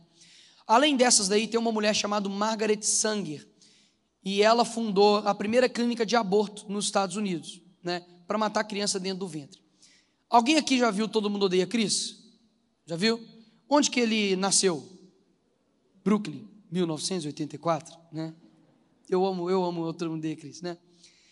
E ela fundou a primeira clínica de aborto no Brooklyn, que tem maioria de pessoas negras. Nicholas é só uma mera coincidência, não. Lá ela, inclusive, ela fala que os negros e as pessoas com síndrome de Down, pessoas com problemas mental, mentais, são ervas daninhas que precisam ser extirpadas, precisam ser destruídas. Ela, inclusive, dava uma palestra para uma galera muito gente boa nos Estados Unidos, chamado Ku Klux Klan, né? um grupo super racista política. E o que, que o feminismo tem intrinsecamente? Ah, isso aí é só para mostrar os amigos da Simone de Beauvoir, né? É ela à esquerda, no meio aí está o Jean Paul Sartre, que era seu marido, e do lado um carinha também bem, bem gente boa, só fuzilava a gente mesmo no paredão, que era Che Guevara. E na direita, Fidel Castro, que confessou para a Folha de São Paulo que perseguiu e matou homossexuais em Cuba, né? E ele chamou o Che Guevara de o ser humano mais completo da nossa época, né? A Simone de Beauvoir e o Jean Paul Sartre. Ou seja, é, na verdade, essas pessoas não possuem nenhum tipo de luta pelos homens, pelo contrário, eles querem realmente pregar uma desigualdade absurda entre o homem e a mulher. Pode passar. E o feminismo ele defende em essência o aborto, que é matar a criança dentro do ventre. Então dá só uma olhada nessa foto que sim, sempre me choca bastante que é Mesma pessoa, locais diferentes. É a mesma criança. Inclusive, ela está tendo a mesma posição, né? Uma está dentro da barriga e o outro está fora da barriga. O feminismo defende o aborto, irmãos, que é a morte de criança no ventre. Ano passado morreram mais ou menos 1 milhão e 200 mil pessoas de, de coronavírus, né? Chamaram isso de pandemia. Pessoas perdendo seus empregos, trancados dentro de casa. O mundo parou por conta disso. Ano passado morreram 55 milhões de crianças abortadas. E eles chamaram isso de direito. Ou seja, alguma coisa aí está invertida. E aí você para e pensa, Nicolas, por que, que eles fazem isso? Porque eles estão selecionando agora quem vive e quem morre. Por exemplo, lá nos países nórdicos, já tem já, quando a, menina, a moça, ela faz ultrassom e vê que tem, ah, se eu não me engano é, meu Deus, qual que é o país? Não sei se é Noruega, não sei qual país que é. Mas já tem um país lá que não nasce mais pessoas com síndrome de Down. Para falar, uai, Nicolas, mas é uma tecnologia, é algo que tem? Não, porque a mãe está vendo que tem síndrome de Down e aborta. Isso é algo que é eugenismo. Você falar que existem pessoas que devem morrer, pessoas que devem viver. E o que é o aborto? Qual é a sua diferença para uma criança de 12 semanas, 14 semanas? Tempo e nutrição. O ser humano, ele não é ser humano em potencial, ele é ser humano em essência. Por isso que nós defendemos é, a vida desde a Fala, irmãos, desde a concepção. Porque eu nunca vi um feto virar um abajur eu nunca vi um feto virar uma bola, é sempre um ser humano. E ai de você, cristão, se defender o aborto, sabe por quê? Porque a Bíblia diz que a nossa vida, tá? A nossa vida, quem concede é Deus. E quando você a retira de forma ditatorial, você está tomando o papel de Deus, porque o único que consegue tirar a vida é aquele que a concedeu. Então não está em suas mãos você fazer isso, tirar a vida de um inocente, tá? Tem algum policial aqui? Algum policial? Algum policial? Algum policial? Amém? Não? Bom, amém? Tá, não tem. Não, ontem e hoje a gente tinha um policial, mas enfim. Policial, irmão, a pessoa falou, ai, Nicolas, mas o policial mata. Mas ele não mata inocente, não, tá, irmão? Eu nunca vi um, um negocinho desse aí, com uma pistola na mão, né? Roubando alguém, né? Passa tudo. Ali o policial está assim, no sentido de preservação de vida, né? Se ele não matar, ele morre. Então, uma preservação de vida. Agora, aquela criança ali, ela é completamente inocente. E lá na Argentina foi legalizado o aborto até 14 semanas. Com 14 semanas, irmãos, a criança já tem impressão digital. Ou seja, não tem ninguém no mundo igual a ela. Ela já possui movimentos involuntários. O coração dela já bate. E eles chamam isso de quê? De aglomerado de células. Mas é engraçado, né? Porque quando sai uma notícia assim, achamos vida em Marte. Aí quando você vai ver uma bactéria. Ou seja, a vida do ser humano, por mais que está batendo o coração já, não é porque eles querem cuidar da vida da mulher, pelo contrário. A solução de algo nunca vai ser matar um inocente. Ela não tem culpa de nada. E aí, se não fosse o envolto né, ali da barriga da mulher, essa criança seria extirpada por ser considerado corpo estranho.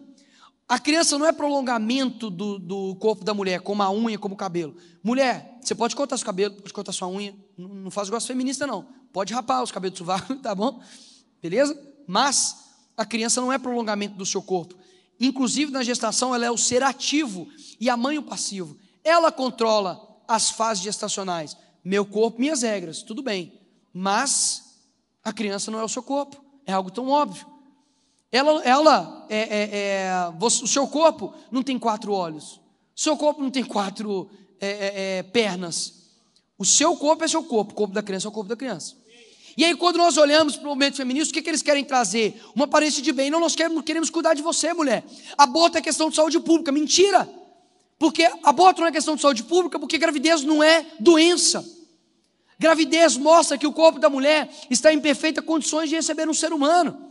E o que, que o movimento feminista fez? Trouxe, na verdade, um local que deveria ser de vida, transformou o ventre da mulher num túmulo.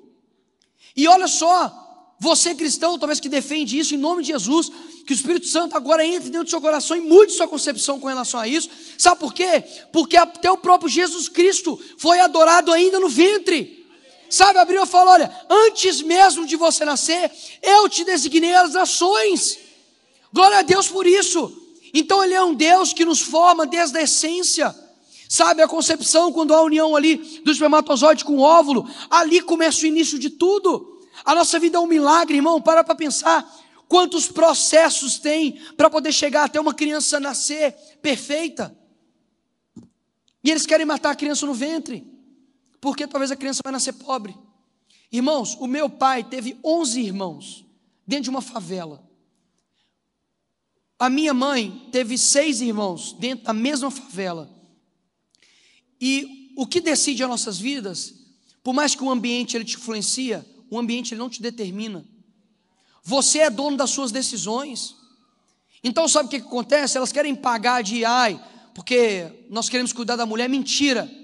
Eu nunca vi uma mulher abortar um filho do Neymar. Duvido. Agora, esse negocinho de aborto cola, sabe com quem? Com quem vai na balada e transa com um monte de gente, tem um filho e não quer aguentar suas responsabilidades. Agora, vai pregar aborto lá na favela para você ver se isso vai acontecer. Não cola.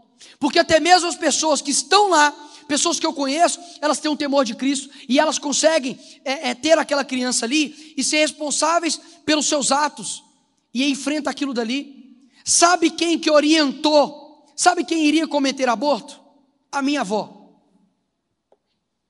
Uma amiga da minha avó falou com ela: Olha, aborta, você é pobre, você não vai conseguir com, com, é, ter essa criança. Sabe quem que era criança? Minha mãe. Irmãos, imagina se alguém não influencia a minha avó para poder ter essa criança. O que você está fazendo de influência? É a, o que você está fazendo para poder influenciar e determinar as ações dos outros? Se está acontecendo tudo isso, é culpa de muitos de nós que estamos aqui. Que não está influenciando, não está falando, ei, pera lá, eu vou estudar aqui cientificamente e provar para vocês, dentro da minha turma, que isso aqui é matar uma criança, que isso aqui é um homicídio velado, silencioso, mas não a gente se esconde, sabe por quê? Porque é muito difícil você parar e sentar e ler um livro. Toma vergonha na cara. Enquanto isso, tem pessoas que estão ao seu redor, feministas, determinadas, estudando para poder influenciar uma menina a poder abortar. E aí o ateu da sua turma, a feminista da sua turma é a pessoa que é referência intelectual e você é um comédia. E com razão? Se você não se preocupa com isso, o que mais vai se preocupar? E se fosse você? Agora, eu te pergunto, essa criança aqui que está nesse telão, ela é fruto do estupro? É ou não é? Não dá para saber, né? Você mata ela? Ou seja, elas estão preocupadas com uma mulher. Até mesmo porque na gravidez tem 50% de chance de ser mulher, 50% de chance de ser homem. Ou seja, estão matando aí possíveis mulheres. E estão preocupados com as mulheres? Nicolas, elas estão preocupadas em casos de estupro. E casos de estupro são, são muito pequenos os casos. Agora, é um caso terrível, sim. Eu não consigo imaginar quão ruim que é. Agora, vocês lembram do caso daquela menina de 10 anos que foi estuprada pelo tio? Vocês lembram? Beleza. O que, que o movimento LGBT feminista fez? Fez com que matasse essa criança que estava dentro do ventre, tá?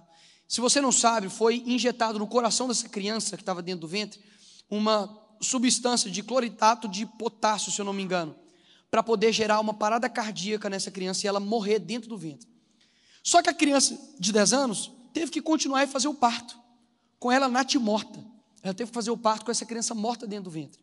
Eu te pergunto, você vai acreditar em alguém que dedica tempo, dinheiro, energia para poder matar uma criança, mas não dedica esse mesmo tempo, energia e dinheiro para poder salvar essa criança? Agora, eu tenho certeza que essa criança, ela teria muitos cuidados, teria muitas pessoas poder abençoar a vida dela. Agora, é o caso simples se resolver? Não, mas há uma possibilidade. A mãe não é obrigada a ter essa criança, porque ela não gerou isso. Ela foi obrigada a ter aquele filho ali, foi uma violação da escolha dela. Algo terrível. Não consigo imaginar a dor de uma mãe. Agora, uma solução viável e possível é ela dar essa criança para adoção. Agora, por que, que isso é loucura para o mundo? Porque eles não conhecem o nosso Deus. Eles não conhecem que uma situação impossível pode se tornar possível. Elas não acreditam que um sofrimento Deus pode pegar e transformar a vida dessa pessoa. Elas não conseguem compreender que como que uma pessoa nascido nessas situações pode ter uma vida. Porque, na verdade, Deus pode, isso aqui é muito forte, não falo só para esses casos, não. Deus pode te usar, inclusive nos seus momentos de sofrimento. E se Deus quiser utilizar uma vida dessa pessoa para poder militar pela vida das outras pessoas que estão sendo mortas? Lá nos Estados Unidos tem um grupo que eu conheci através de uma instituição chamada Brasil for Life, que é um grupo formado somente por pessoas frutos de estupro. Eu duvido você aí chegar na cara dela e falar assim: você não merecia morrer, se você merecia estar tá morta porque você foi fruto de estupro. Lá tem professores, médicos, um monte de coisa. Tinha uma menina lá que ela, na sua adolescência, começou a militar pela morte de crianças no ventre, em aborto, em caso de estupro. E do outro, todos os tipos, ela era contrário. E aí a mãe foi e o pai chamou e falou: Olha, você é adotada. Ela, tá, isso eu já sei. Aí ela, não, mas você é adotada e é fruto de um estupro. Sabe o que estava acontecendo naquele momento ali? Ela compreendeu que ela estava militando para poder matar ela mesma. Ou seja, ela mesma não merecia viver. Agora, o que o movimento feminista quer é colocar tudo isso para te sensibilizar e falar que elas estão lutando por isso, mas é uma mentira. Porque o que elas querem fazer? Te dar uma libertinagem sexual, mulher, onde o meu corpo, minhas regras, mas espera lá. O seu corpo não é seu, mulher. O seu corpo é do templo do Espírito Santo. E aí elas pegam isso e você acha realmente, meu corpo é meu, eu faço o que eu quiser. Espera lá. Quando você compreende isso, isso é muito sério. Você está matando uma pessoa dentro de você, dentro da casa do Espírito Santo. Olha quão pesado é isso. E aí nós somos de olhos fechados para tudo isso. E aí você fala, ah, Nicolas, mas como por exemplo, uma pessoa bebe e dirige um carro. Se ela matar uma pessoa por um acidente, ela não saiu com a intenção de matar, mas ela vai, vai ser responsabilizada porque por homicídio culposo, né? Ela tem culpa naquilo. Mas ela não saiu com dolo, ela não bebeu com vontade de matar alguém, mas ela vai ser responsável por aquilo. Da mesma forma, ninguém cria uma criança tropeçando numa bicicleta. Você tem que ter relação sexual. Então existe um método concepcional que é 100% para não fazer criança. Não faça relação sexual. Olha que incrível.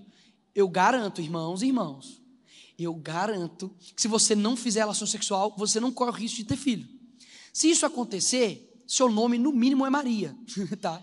E isso já passou, isso não vai acontecer. Ou seja, é, você precisa ser responsável pelas suas atitudes. Então, irmãos, tem um livro da Ana Caroline Campanholo chamado Feminismo, Perversão e Subversão. Estudem sobre isso, sabe? Não deixe com que o mundo influencie mais as suas crianças, mais a sua família do que você mesmo que está lutando para poder descobrir a verdade. Amém? Amém. Próximo. Agora, de fato, já no fim, algo que tem ajudado aí é, é, o movimento feminista a né, crescer é a masculinidade frágil. O que acontece? Na Bíblia a gente pega o conhecimento sobre o homem e a mulher, né, no casamento. Então vamos lá, as mulheres elas têm que ser submissas aos homens, amém, mulheres?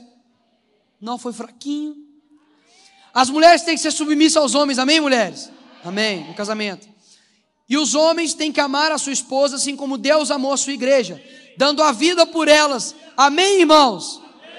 Aí, ó, tá vendo? Os irmãos estão mais crentes nessa igreja, dando a vida por vocês, tá? Deus não pede você dar a vida pelo seu marido, não, mas pede o contrário, né? Olha que Deus machista, né? Agora, quando a Bíblia pede sobre a, fala sobre a submissão, nós vamos é, é, entender o que é submissão, tá? Então, se eu pergunto para uma mãe, mãe, né? O seu filho é submisso a você? Sim. Ele é menos importante que você? Não. Você é submisso ao seu marido? Sim. Você é menos importante que o seu marido? Não. Isso é submissão. Agora, o que significa submissão? Estar submisso a uma missão maior. Que mulher que vai ser submissa a um homem que não tem missão? Ou seja, a gente está criando um monte de homem frouxo, sem caráter, né? E não estou pedindo aqui um homem perfeito, não. Porque aqui é local de pessoas imperfeitas, amém? Inclusive está aqui alguém que erra, que fala, que precisa da misericórdia de Deus todos os dias. Mas há uma grande diferença entre você trabalhar para ser um homem, inclusive, Salomão conversando com Davi fala assim: olha, ser reto e ser homem. Ser homem é uma qualidade, uma, uma conjunto de atributos que você deve ter. Mas, Nicolas, você nem é casado porque está falando de casamento. Meu irmão, eu tenho bons exemplos de casamento. O meu pai e ninguém na minha família não tem nenhum divórcio.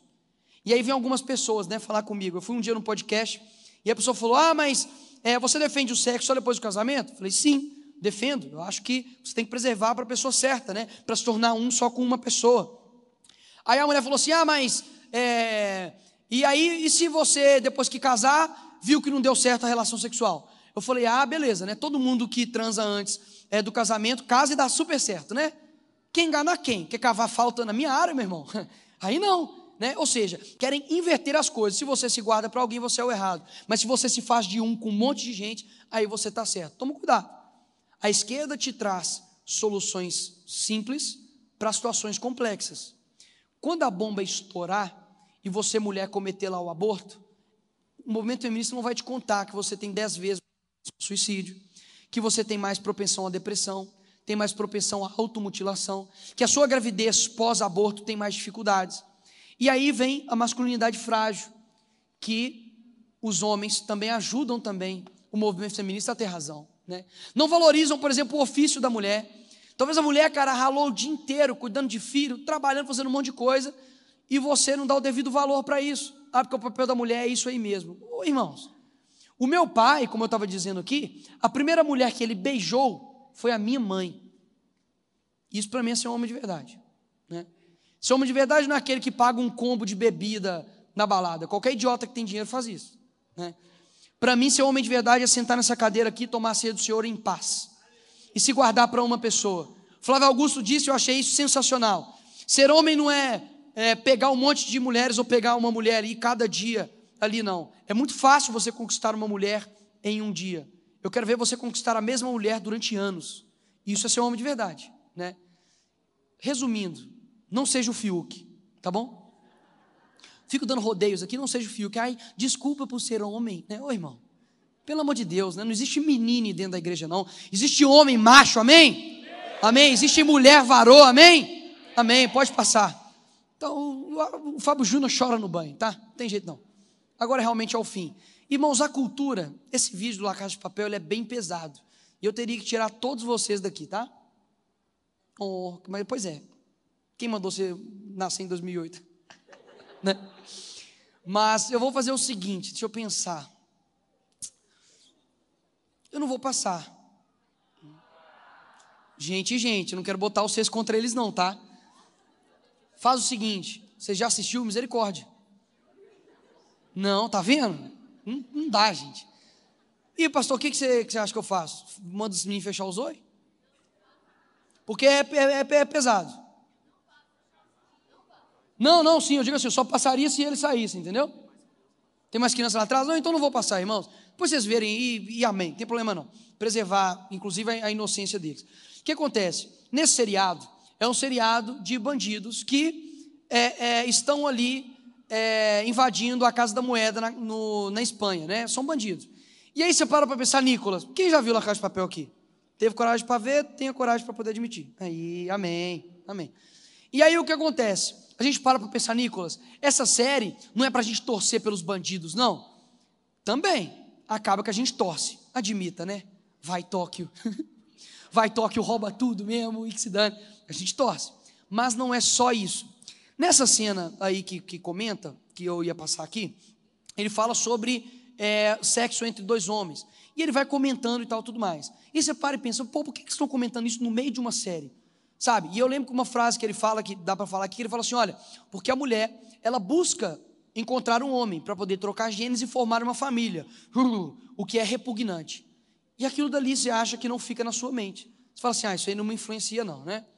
Beleza, vamos ver se não influencia. Pode passar, por favor. Efeito Netflix. Em 23 de outubro, estreou o Gambito da Rainha, que basicamente é um seriado que mostra uma menina que joga xadrez ali. Eita, lá vamos nós. A procura por tabuleiro aumentou 250% no eBay, que era um site que vendia, né, um site de vendas. O livro que inspirou a série virou o mais vendido 37 anos depois do lançamento. Mais 62 milhões de lares assistiram a série. A busca no Google por como jogar xadrez atingiu o pico da década. E o número de jogadores do site chess.com, que é um site para poder jogar xadrez, aumentou 500%. Aí eu te pergunto, se eles estão conseguindo fazer essa influência gigantesca em xadrez, o que, que eles não fazem com a sua sensualidade? O que, que eles não fazem com a sua sexualidade? O que eles não fazem com o seu conceito de família, né? A busca por um homem, a busca por uma mulher. Então, talvez você pode falar, ah, não, Nicolas, isso não me pega, né? Eu sou o maioral, eu sou quem é Davi perto de mim, nada me pega, nada me aflige, nada me influencia, né? Vai nessa. Daqui a pouco tudo em sua volta não edifica. E você está achando que você não é de esquerda. Mas você está seguindo toda a agenda de esquerda sem saber que você é de esquerda. Por quê? Porque o que antes era sólido, você conseguia, conseguia identificar. Isso daqui é comunista, porque tem uma foice martelo, se veste de vermelho e né, fala besteira. Agora, hoje não dá mais para poder saber disso. Por quê? Porque está em todo lugar. Respondam de forma sincera: dá para assistir um filme de comédia com a família inteira hoje? Por que não? Porque tem várias cenas de sexo, piadas indecorosas. E assim, eu sou lá em casa, sou filho de pastor, e eu falo assim, ó, vamos ver um filme aqui junto aqui. Eu procuro filme que não vai ter nada. Eu falo, eu vou acertar esse filme para não ter nada, né? Clico lá, sei lá, gente grande. Aí do nada estamos vendo de boa e tal, e do nada começa a passar um trem. Eu fico assim. É, pai. Lá no Mato Grosso do Sul foi muito bom. A picanha era deliciosa. E o trem não passa. E, irmão, além de ser seu pai, ele é seu pastor. Então, assim, você fica tão constrangido, sabe? E eu falo, meu Deus do céu, passa esse trem logo. Ou seja, não dá para a gente ver mais nada. Por quê? Porque hoje é o seguinte: a influência deles não é botando uma cabeça, uma arma na sua cabeça, é jogando o senso comum em você. Então, a esquerda não está somente ali no, no Partido Comunista, no Lula, não. Ela está em todo lugar. Você abre um Netflix, tem sexo. Você rola o TikTok, tem só menina seminua. Você abre uma novela, o cristão é o careta, a mulher de coque, de saiona, chata, o galã da novela é o adúltero, e é, é, você vai percebendo que os seus princípios, os seus valores vão ser modificados a olho nu, e você vai vendo e fala, não, isso não está me pegando, né? Beleza. Aí depois você fala, ah, não, Nicolas, eu só estou ouvindo essa música aqui e não está me influenciando, não, né? Late coração, cachorro, late coração, beleza. Não, Nicolas, não tem problema não, fica na cabeça. Aí Satanás está lá assim, ó. Ah, uh, uh, uh, né? E você caminhando para o inferno junto com ele, né? Beleza, vai nessa, né? Você está se rodeando de várias coisas que não te edifica e você acha que isso não te pega. Aí beleza, qual que é o nosso, pode passar, qual que é o nosso papel em cima de tudo isso, né? E os cristãos? No 3, vamos ler ali a frase ali. Um, dois, três. Jesus para tudo. Não dá para ler, né? Tem um X ali, né? Nicolas, isso daí é um banner de um do Partido Comunista? Isso é um banner do PT? Não. Isso é um banner de um movimento dentro da igreja evangélica, gigantesca lá de Belo Horizonte. Eles têm um culto específico só para homossexuais, tá? Chamado Movimento Cores. E aí o que acontece? Tem algum problema de ter um, uma área específica na igreja para poder tratar as pessoas e receber as pessoas? Não. O problema é o modus operandi, é como opera isso nas pessoas. Eles chamam os homossexuais de coloridos. Olha que fofinho, né? Romantizando o pecado. Algo que está fazendo as pessoas se afastarem de Deus, está romantizando, vamos chamar de coloridos, não, de coloridos, né? Que eles usam a, a linguagem neutra até nisso.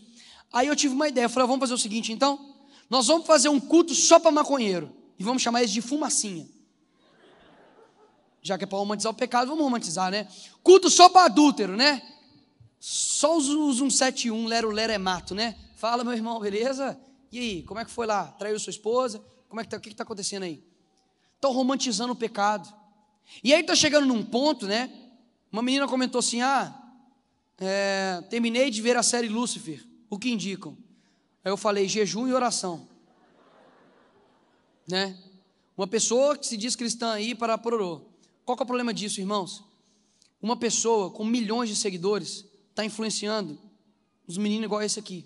E aí na nossa igreja, quem é o, o, o Jean, né? O, o pastor está assim, ó, fazendo isso aqui, ó, para poder cuidar dos jovens, orando, intercedendo. E aí vem uma pessoa lá de fora e influencia eles aqui dentro. Por quê? Porque ela tem milhões de seguidores e o seu pastor tem quanto? Um pouco. Ou seja, dá mais notoriedade para ela agora. Abram os seus olhos, sabe por quê? Porque quando precisar, quem de fato está orando por você é seu pastor, quem está jejuando por você é a sua igreja, quem vai te receber quando você estiver triste, mal, precisando de ajuda, é esse local aqui. E até, inclusive, até mesmo com várias ministrações, né? Ai, Nicolas, vamos ficar vendo ministração na internet. Sou viciado em ministração na internet, beleza. Toma cuidado até com isso, sabe por quê, irmão? Talvez você está fazendo disso de um refúgio para poder não ler a Bíblia. para poder não estar se envolvendo aqui dentro da igreja. E as pessoas que realmente te valorizam e te amam e dedicam tempo energia espiritual para você estão aqui. E você está valorizando estrelas gospel, que são igual a estrela cadente, passa, daqui a pouco cai e ninguém lembra deles. Mas se tem um nome que deve ficar fixado no seu coração, é Jesus Cristo. E nós estamos valorizando isso. Aí sabe o que está acontecendo? Está acontecendo isso aí, ó. Pode passar. Frente evangélica pela legalização do aborto. Né? Como que isso pode acontecer, Nicolas? Aí está ali um banner, né? Que é, pode falar, não, é um banner de Facebook, isso não existe.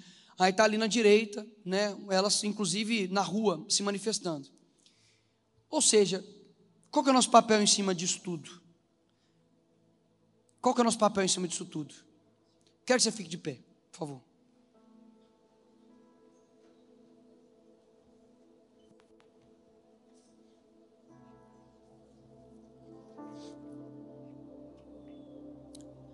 Uai, Nicolas, você não vai falar sobre o Bolsonaro? Não. Você vai falar sobre o Lula? Não. Você vai falar sobre as eleições ano que vem? Porque política é muito mais do que uma expressão partidária. Política é muito mais do que uma expressão ideológica. Política é muito mais do que pessoas, por mais que Deus levante elas. Uma hora o nosso presidente vai passar. Uma hora as eleições vão passar. Uma hora os movimentos sociais, estudantis vão passar mas tem algo que vai permanecer, é a palavra de Deus. E isso daqui não pode sair do nosso coração. A nossa esperança, como disse S. Lewis, ele fala: olha, há muitas coisas que você pode construir a sua casa, mas não construa na areia. Você não pode depositar toda a sua confiança em uma pessoa, porque as pessoas falham, as pessoas erram. E a nossa esperança, assim como diz lá em Coríntios, a nossa esperança deve estar em Jesus Cristo. Sabe, quem vai modificar o nosso Brasil, o nosso país, não é somente uma pessoa, não é somente um movimento, não é um sindicato, não é um grupo de pessoas, mas quem vai transformar o nosso Brasil é Jesus Cristo. E nós precisamos ter isso fixo em nossos corações. Qual é o motivo da administração? Nicolas, eu jurava que você ia falar de política, política. Irmão, desculpe se eu te frustrei. Sabe por quê? Porque eu vim aqui ativar um chamado seu. Eu vim aqui fazer com que você não seja mais influenciado pelo mundo, mas que você a partir de hoje tome uma decisão de atender o seu chamado. Spurgeon fala que o cristão ele não está em perigo quando o mundo odeia ele. O cristão está em perigo quando o mundo ama ele. Se o mundo está te aplaudindo, toma cuidado, porque você está buscando aplausos de um mundo que crucificou o seu Salvador. E nós precisamos compreender que a sua área de influência é diferente da minha. As pessoas que você alcança são diferentes da minha. Eu quero que daqui hoje saiam advogados, saiam doutores, saiam dançarinos, saiam professores, saiam musicistas, saiam palestrantes, saiam pessoas que acima de tudo têm um propósito fixo e faça isso para a glória de Deus. Aleluias. Irmão, o Espírito Santo está aqui, irmão. O Espírito Santo está aqui. Sabe? Você precisa compreender que o culto não é para você, o culto é para Deus. Sabe, nós estamos aqui para poder nos conectar com o Espírito Santo. O Espírito Santo ele mora dentro de você. O Espírito Santo não pode ser local de visita, ele tem que ser morada. E quando o Espírito Santo está dentro da sua vida, ele, ele te transforma, ele te dá um inconformismo muito grande. Ou seja, quando nasce o inconformismo dentro do seu coração, nasce um chamado. E você precisa compreender isso de forma urgente. Sabe por quê? Lá em Timóteo diz o seguinte: fala, olha, saiba disso. Nos últimos tempos sobreverão tempos terríveis.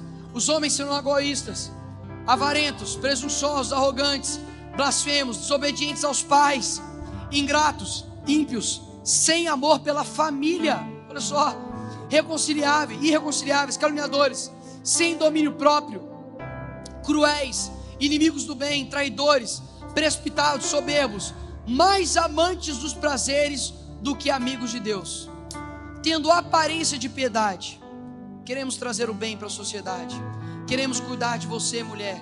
Viemos cuidar dos pobres, mas negando o seu poder, afaste-se também destes. Olha como a Bíblia é pesada. Deus ele não habita onde há injustiça. Deus ele não habita onde há todas essas coisas que nós estamos falando aqui. E talvez você pode falar, "Ai, Nicolas, ame mais, julgue menos. Quem diz que o cristão é impossibilitado de julgar? João 7, 24. Não julgai segundo a aparência, mas julgai segundo a reta justiça. O que a Bíblia condena é um julgamento hipócrita, onde você está falando do cisco do olho do seu irmão. Ah, ele é homossexual. Ah, ele é não sei o que. Sendo você é um adulto, ele está dentro da igreja. E você está com uma trave aqui no olho falando do outro. Mas a Bíblia não condena um julgamento reto, segundo a justiça. Nós precisamos ser luz nessa geração. Nós precisamos ser pessoas que onde nós vamos chegar, a imagem de Deus seja estampada no seu rosto. Onde pessoas vão falar: olha, tem alguma coisa diferente nesse cara, tem alguma coisa diferente nessa menina. Nós não podemos ser, sabe, hipócritas, de falar, ai, sou conservador. Você conserva o quê? Não conserva a sua família, não, cons- não conserva os seus princípios, não conserva o seu casamento, não conserva os seus valores e quer ficar, sabe, demonstrando é, uma conduta moral que nem mesmo você vive. Eu estou aqui, irmãos, porque Deus cuidou de mim em vários aspectos e eu enfrentei muitas coisas. Deus está te chamando aqui hoje para você encarar um desafio.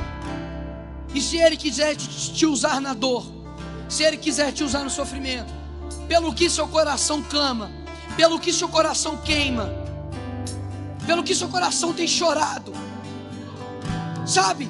Quanto tempo você não chora pelo seu pecado? Quanto tempo que você não chora pelo que está acontecendo no Brasil? Quanto tempo você não dedicou para orar pelas suas autoridades? Se cada um que está aqui tirar cinco minutos do seu dia para poder para nossa nação, o inferno vai estremecer. Sabe? Se cada um aqui ativar o seu chamado, não há quem possa nos parar. Mas nós precisamos compreender que ser cristão é fazer o certo sem esperar que dê certo. É muito melhor ser cancelado por esse mundo, mas ser aprovado por Deus. Eu quero que você faça uma oração muito sincera agora. E está tocando aqui no meu coração que se você ainda não dedicou a sua vida a Cristo, não entregou a sua vida a Cristo, eu peço que a igreja fique em oração agora. Sabe, ore, para que o Espírito Santo agora venha direto em você. Eu sei aqui que o tema é o cristão e a política, mas eu vim aqui falar sobre influência e sobre chamado. Você não foi chamado para poder nascer, comer, dormir, trabalhar, casar e morrer, não. Deus tem um plano para você. E eu quero que você aí mesmo, aí mesmo, no seu lugar, se você nunca entregou a sua vida a Cristo, eu quero que você levante a sua, sua mão. Quero que você levante sua mão direita. E nós vamos orar por você. Se você quer entregar a sua vida a Cristo, você levante a sua mão agora. Aleluias. Igreja, fique em oração. Sabe? É uma guerra espiritual muito grande. O inimigo não quer que nós ativamos o nosso chamado. Glória a Deus. Tem pessoas já levantando as mãos. Glória a Deus, irmãos. Olha o que está acontecendo. A Bíblia fala que quando uma alma se entrega a Cristo, a festa nos céus. A festa nos céus. Glória a Deus. Glória a Deus. Glória a Deus. Glória a Deus. Glória a Deus. Glória a Deus.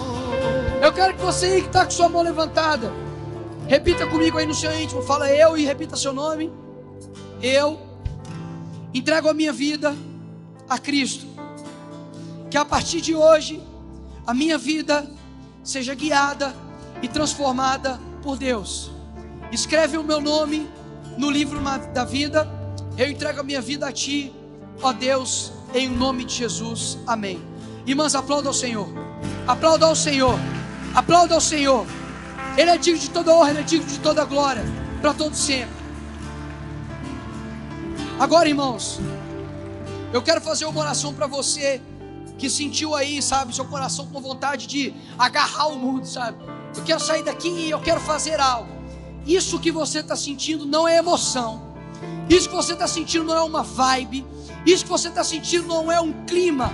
Isso que você está sentindo é o Espírito Santo que está entrando de encontro ao seu espírito e falando: Ei, acorde, acorda. A porta continua estreita. Deus não vai alargar a porta para você entrar.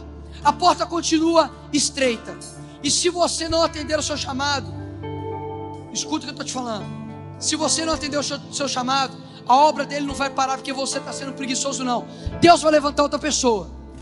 Pensa o quão ruim deve ser você chegar até os céus e você não ter feito aquilo que Deus te chamou para fazer. Fracasso, vocês estão aqui. Fracasso não é você fracassar de verdade. Sabe quando você erra? Não é isso.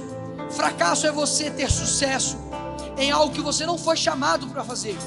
Não deixe com que vocês não deixe com que ninguém fale para vocês o que vocês são, a não ser o que a Bíblia pede. Não se curvem ao que seu professor fala para você. Vale a pena. Vocês estão vendo alguém aqui que já chorou dentro da sala de aula, alguém que já chorou voltando do, do ônibus, alguém que já teve momentos de tristeza, porque amigo faz chacota, alunos fazem chacota com você. Mas uma frase eu quero que vocês nunca mais esqueçam na sua vida: maior é aquele que enviou vocês, maior é aquele que enviou vocês, sabe? Maior é aquele que te enviou. Deus tem expectativas com você, irmão. Deus, Ele todos os dias sabe, acorda sonhando em algo que você precisa realizar aqui nessa terra. E eu tenho certeza que Deus vai operar algo aqui, já está operando algo muito maravilhoso. Irmãos, Calvino fala que um cachorro, quando ele late, quando ele vê o seu dono atacado, ele late. Eu seria um covarde de ver a verdade sendo atacada e eu me calar. Então que hoje esse dia fique marcado na sua história, como o dia que você deu um passo para poder atender o seu propósito. Toda honra, toda glória, toda majestade ao Senhor. E que a partir de hoje o Espírito Santo te incomode, a ponto de você não mais ser omisso no seu chamado. Em nome de Jesus, muito obrigado. Que Deus abençoe a vida de vocês. Toda honra e toda glória ao Senhor. Amém.